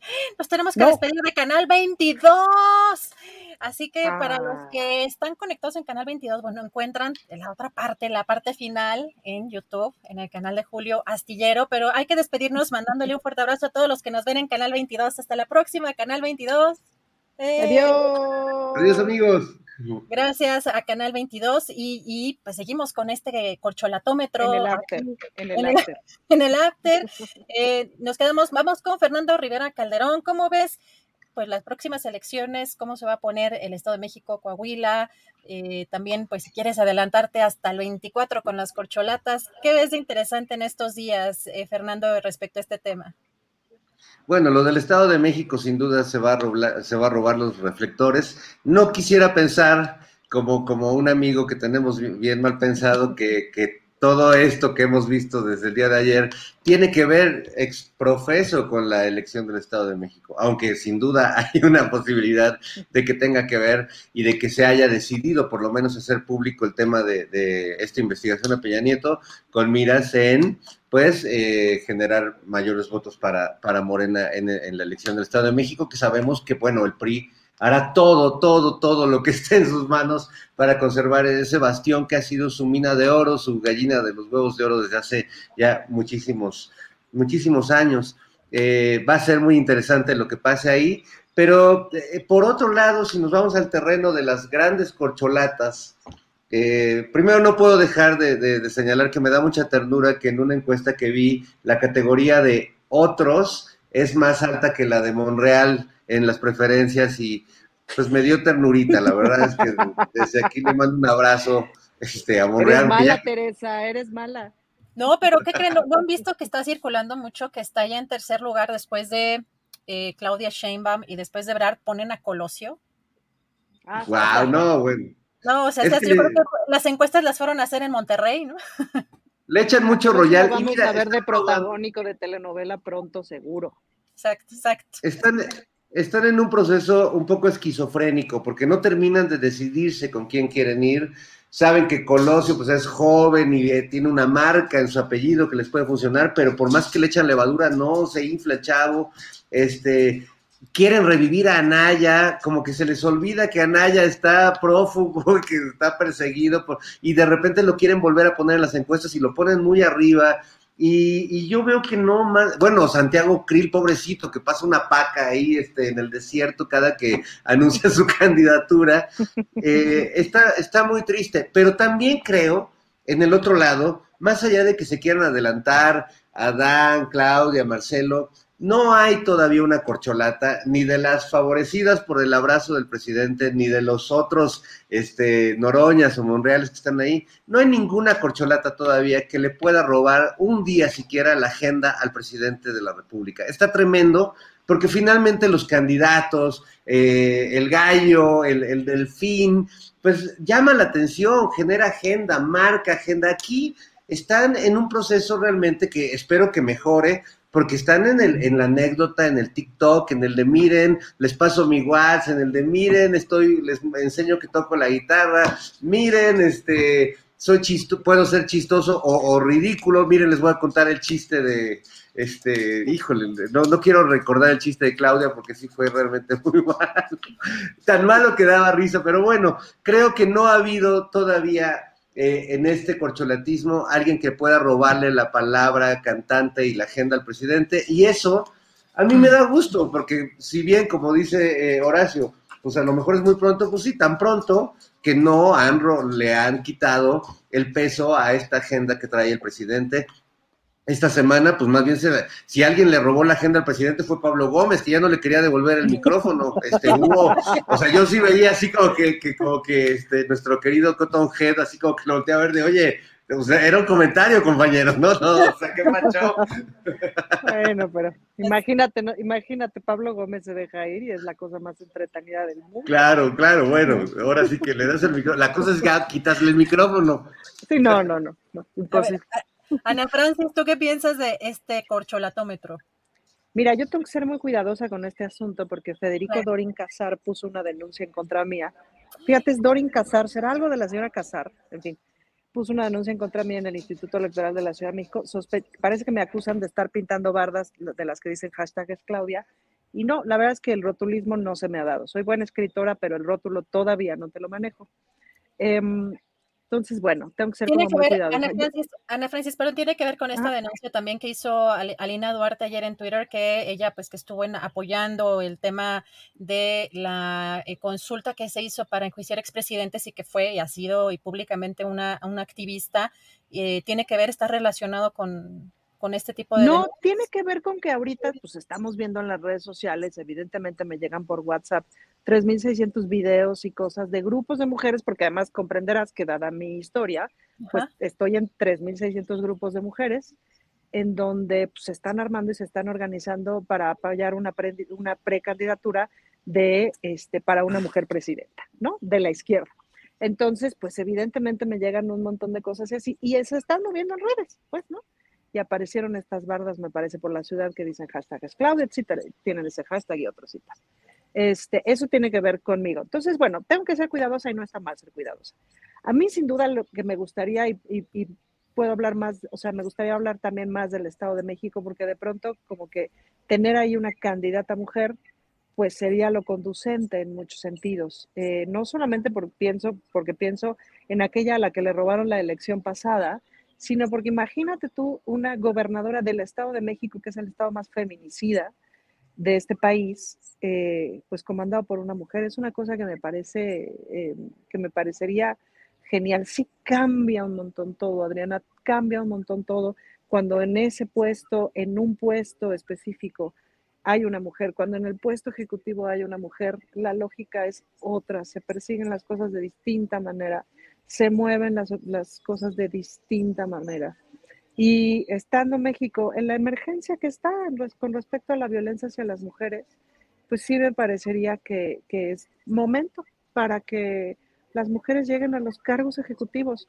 Ese es, a mí ahorita, obviamente estamos hablando de mujeres con agenda, ¿me explico? O sea, que sean personas capaces, pues, pues hay un montón de mujeres que son capaces y que traen una agenda increíble y que además, eh, pues están haciendo cosas bien padres, pues, ¿no? Entonces, para mí eso es, sí es un momento históricamente clave como para empujar todo lo más posible que esté en nuestras manos, para que imagínate, es el Estado de México, el, de los estados más machistas de este mundo, gobernado por una mujer. Eh, obvio me gustarían todos, pues, ¿no? Pero sí me parece que pues es tiempo, es momento, ¿no? Gracias, Ana Francis. Y justo por hacer esta precisión, sí es lamentablemente uno de los estados con mm, pues el, o el mayor o, el, o de los más altos índices de feminicidios y pues donde está y donde radica este grupo Atlacomulco que eh, pues tiene esa bastión tan fuerte allí del, eh, del PRI. Eh, pues tenemos ya... Y, que, perdón, y vuelvo a la costumbre prista de cómo tratar a las mujeres, pues, ¿no? Que acabamos de ver con Alito, que vimos con Gutiérrez de la Torre y que, o sea, esa es la cultura priista para nosotras las mujeres, no nos hagamos güeyes. Y no han hecho nada. O sea, Beatriz Paredes fue gobernadora de Tlaxcala y Tlaxcala se convirtió en una potencia de exportación de mujeres para la trata. Entonces, al partido le valemos un carajo. Hoy pues también al PAN, perdón, pero también al PAN. No, bueno, pero, pero, pero digamos que al PAN como para mandarnos a la cocina. Oye, pero ¿cómo no, le, cómo para, no van para la trata? Cada quien tiene sus estilos. Pero ¿cómo no le va a importar al PAN un carajo a las mujeres si tiene a tres senadoras ahí que están son, también? O sea, imagínate qué tremendo para una mujer. Imagínate tú. Pero bueno, hasta ahí mi comentario. Híjole, Ana Francis, gracias. Eh, pues llegamos a la parte de los postrecitos, a ver si algo dulce, amargo o, del sabor que, que quieran. Eh, Horacio, ¿con qué quiere cerrar esta mesa? Mira, ahorita que, que, empezó la cuestión de la seguridad, aquí hay un, este, un internauta que cuestiona, que me cuestiona que lo, de la seguridad, ¿no? Que si acá la seguridad que sigue siendo una, una gran deuda, sí, y lo dice todos los días el presidente, sigue siendo una gran deuda, sigue habiendo muchísima, muchísima inseguridad en este país y es lo que cultivamos desde lo que estamos cosechando de lo que cultivaron hace años, ¿no? Por, por destapar las cloacas que destapó Peña Nieto, digo, este Felipe Calderón, y que todavía no nos acabamos de, curar de esta, ¿no? Y que lo único que yo diría, es lo de la militarización aparente del país, pues que no, o sea, los que dicen de la militarización creo que nunca vivieron en la Argentina de Videla o en regímenes de veras con una militarización tremenda y excesiva, ¿no? Y que finalmente lo de la Guardia Nacional es una cuestión que tuvo que recurrir eh, incongruentemente con lo que había prometido eh, Andrés Manuel López Obrador en su campaña de no militarizar el país, pero el país estaba hecho tan una desgracia en seguridad, tan un desmadre absoluto y profundo, ¿no? E, y, también este, irreparable en el corto plazo, que tuvo que echar mano de esta Guardia Nacional y que aparte de todo, pues aquí, o sea, eh, todo el mundo quiere, o mucha gente, ¿no? Quiere eh, regresar a la educación de la policía civil para que la policía civil aprenda. Pues es un proceso muy largo que no lo van a hacer porque no lo hicieron nunca y porque se convirtieron en una policía realmente barbárica y extorsionadora y cómplice de los narcos. Y entonces mucha gente, mucha gente quiere una policía civil. Pues sí, pero yo les digo de las policías civiles, a ver, ah, porque en eso sí tampoco ven tampoco ven lo que pasa en otros países. Las policías de Estados Unidos, la policía civil de Estados Unidos no se la pasa, no, no mata a los, a, los, a los afroamericanos, no ha matado a varios afroamericanos, no ha reprimido manifestaciones. La policía holandesa, la policía holandesa que con toletes y con, con, con, de, veras, eh, disipó y les golpeó a los, a los habitantes de Ámsterdam cuando quisieron hacer una manifestación en contra de las medidas del COVID. No hay policía, o sea, las policías en todo el mundo pueden ser muy represoras. Entonces, que no me vengan con cuentos de que la policía civil siempre va a ser mejor que la policía militar o que una Guardia Nacional, porque si se se, acudió a la Guardia Nacional como una manera de parchar o resarcir la deuda de la, eh, de la, de la, este, de la seguridad en México no fue nada más al vapor, o sea, este, Andrés Manuel lo da paso sin guarache, entonces vio la situación tan descompuesta porque sigue estando descompuesta, pero sigue, ya, ya hoy por hoy hay algo un poquito más y vislumbra una luz por todas las estadísticas que se dan en la mañanera y que, que, obviamente tenemos que confiar en ellas, ¿no? No es porque, no, es que tengamos que confiar ciegamente, pero pues ya están mucha gente indiciadas, etcétera, etcétera, cuando todos los jueves hacen este, este informe, que precisamente, pues cuando los hubiera dado Calderón o Peñanito, yo creo que jamás hubieran dado nada de esos informes, ¿no? Por lo menos ahorita no es que nos quieran tener más contentos, pero están mostrando que tienen un poco más de voluntad de hacerlo también con las reuniones de seguridad todos los días a las seis de la mañana. Entonces, obviamente esto no se va a acabar hasta que de veras haya una, una pasen más años para poder eh, realmente y, y, en verdad haya una educación tanto de la policía este, este, civil, pero ahorita pues, se acude a la Guardia Nacional y no quiere decir que todos los militares sean buenos o no, y que, por ser este, gente de clase trabajadora, los militares siempre van a ser buenos y no van a reprimir, pero ahorita tienen un comandante supremo que no les va a ordenar reprimir ni matar a diestra y siniestra.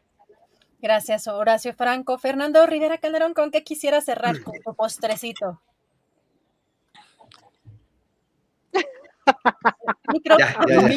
Esperen, hermanos, esperen.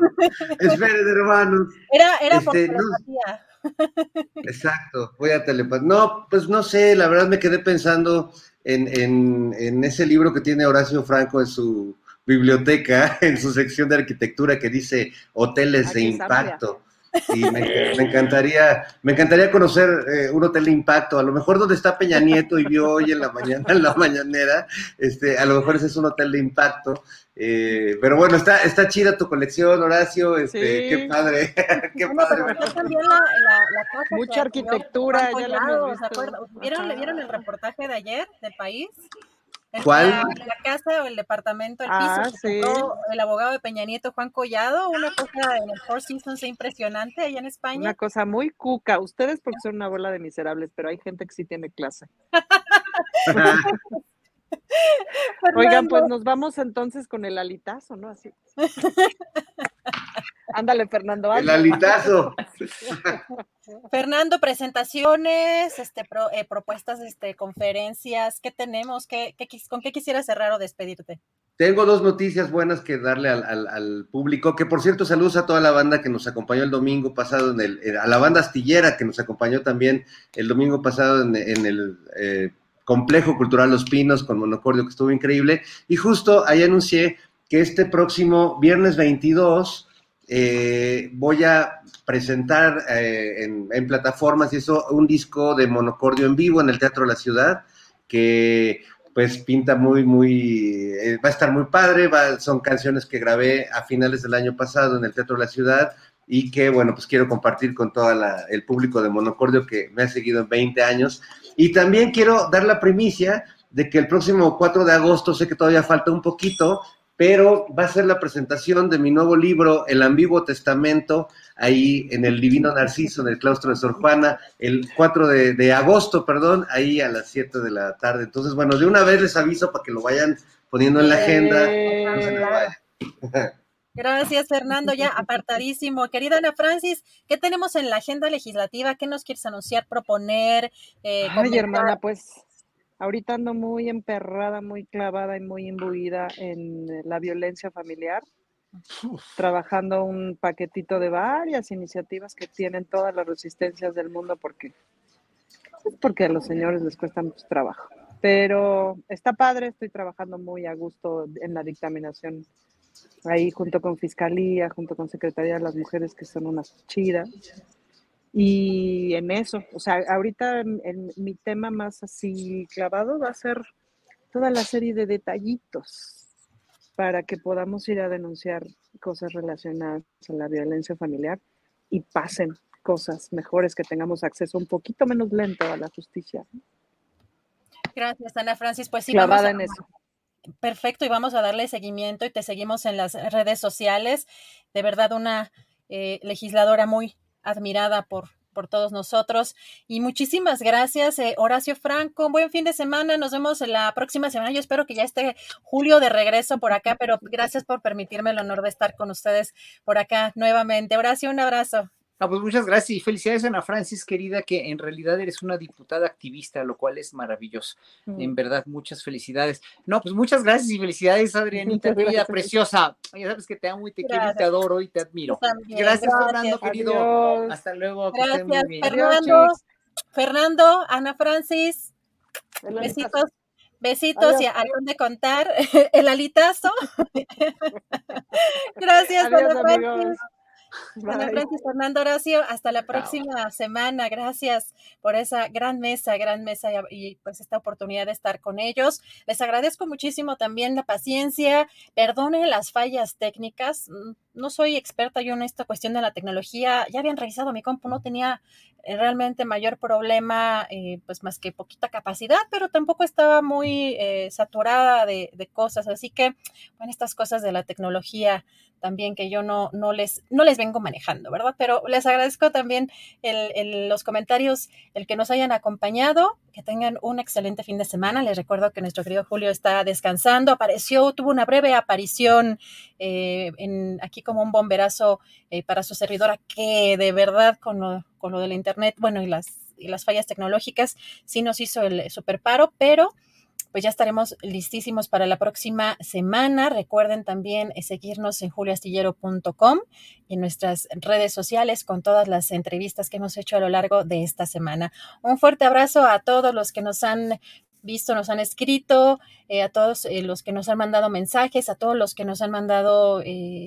nos han mandado alguna donación o alguna aportación. Recuerden que los likes no cuestan y nos ayudan mucho. Un fuerte abrazo, hasta el próximo lunes.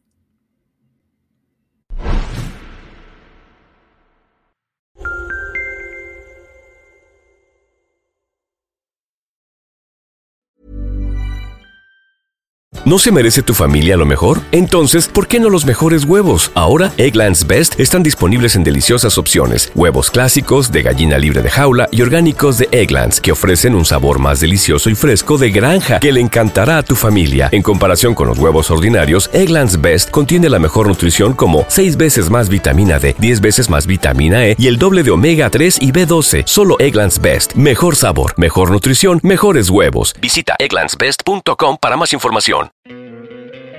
¿No te encantaría tener 100 dólares extra en tu bolsillo?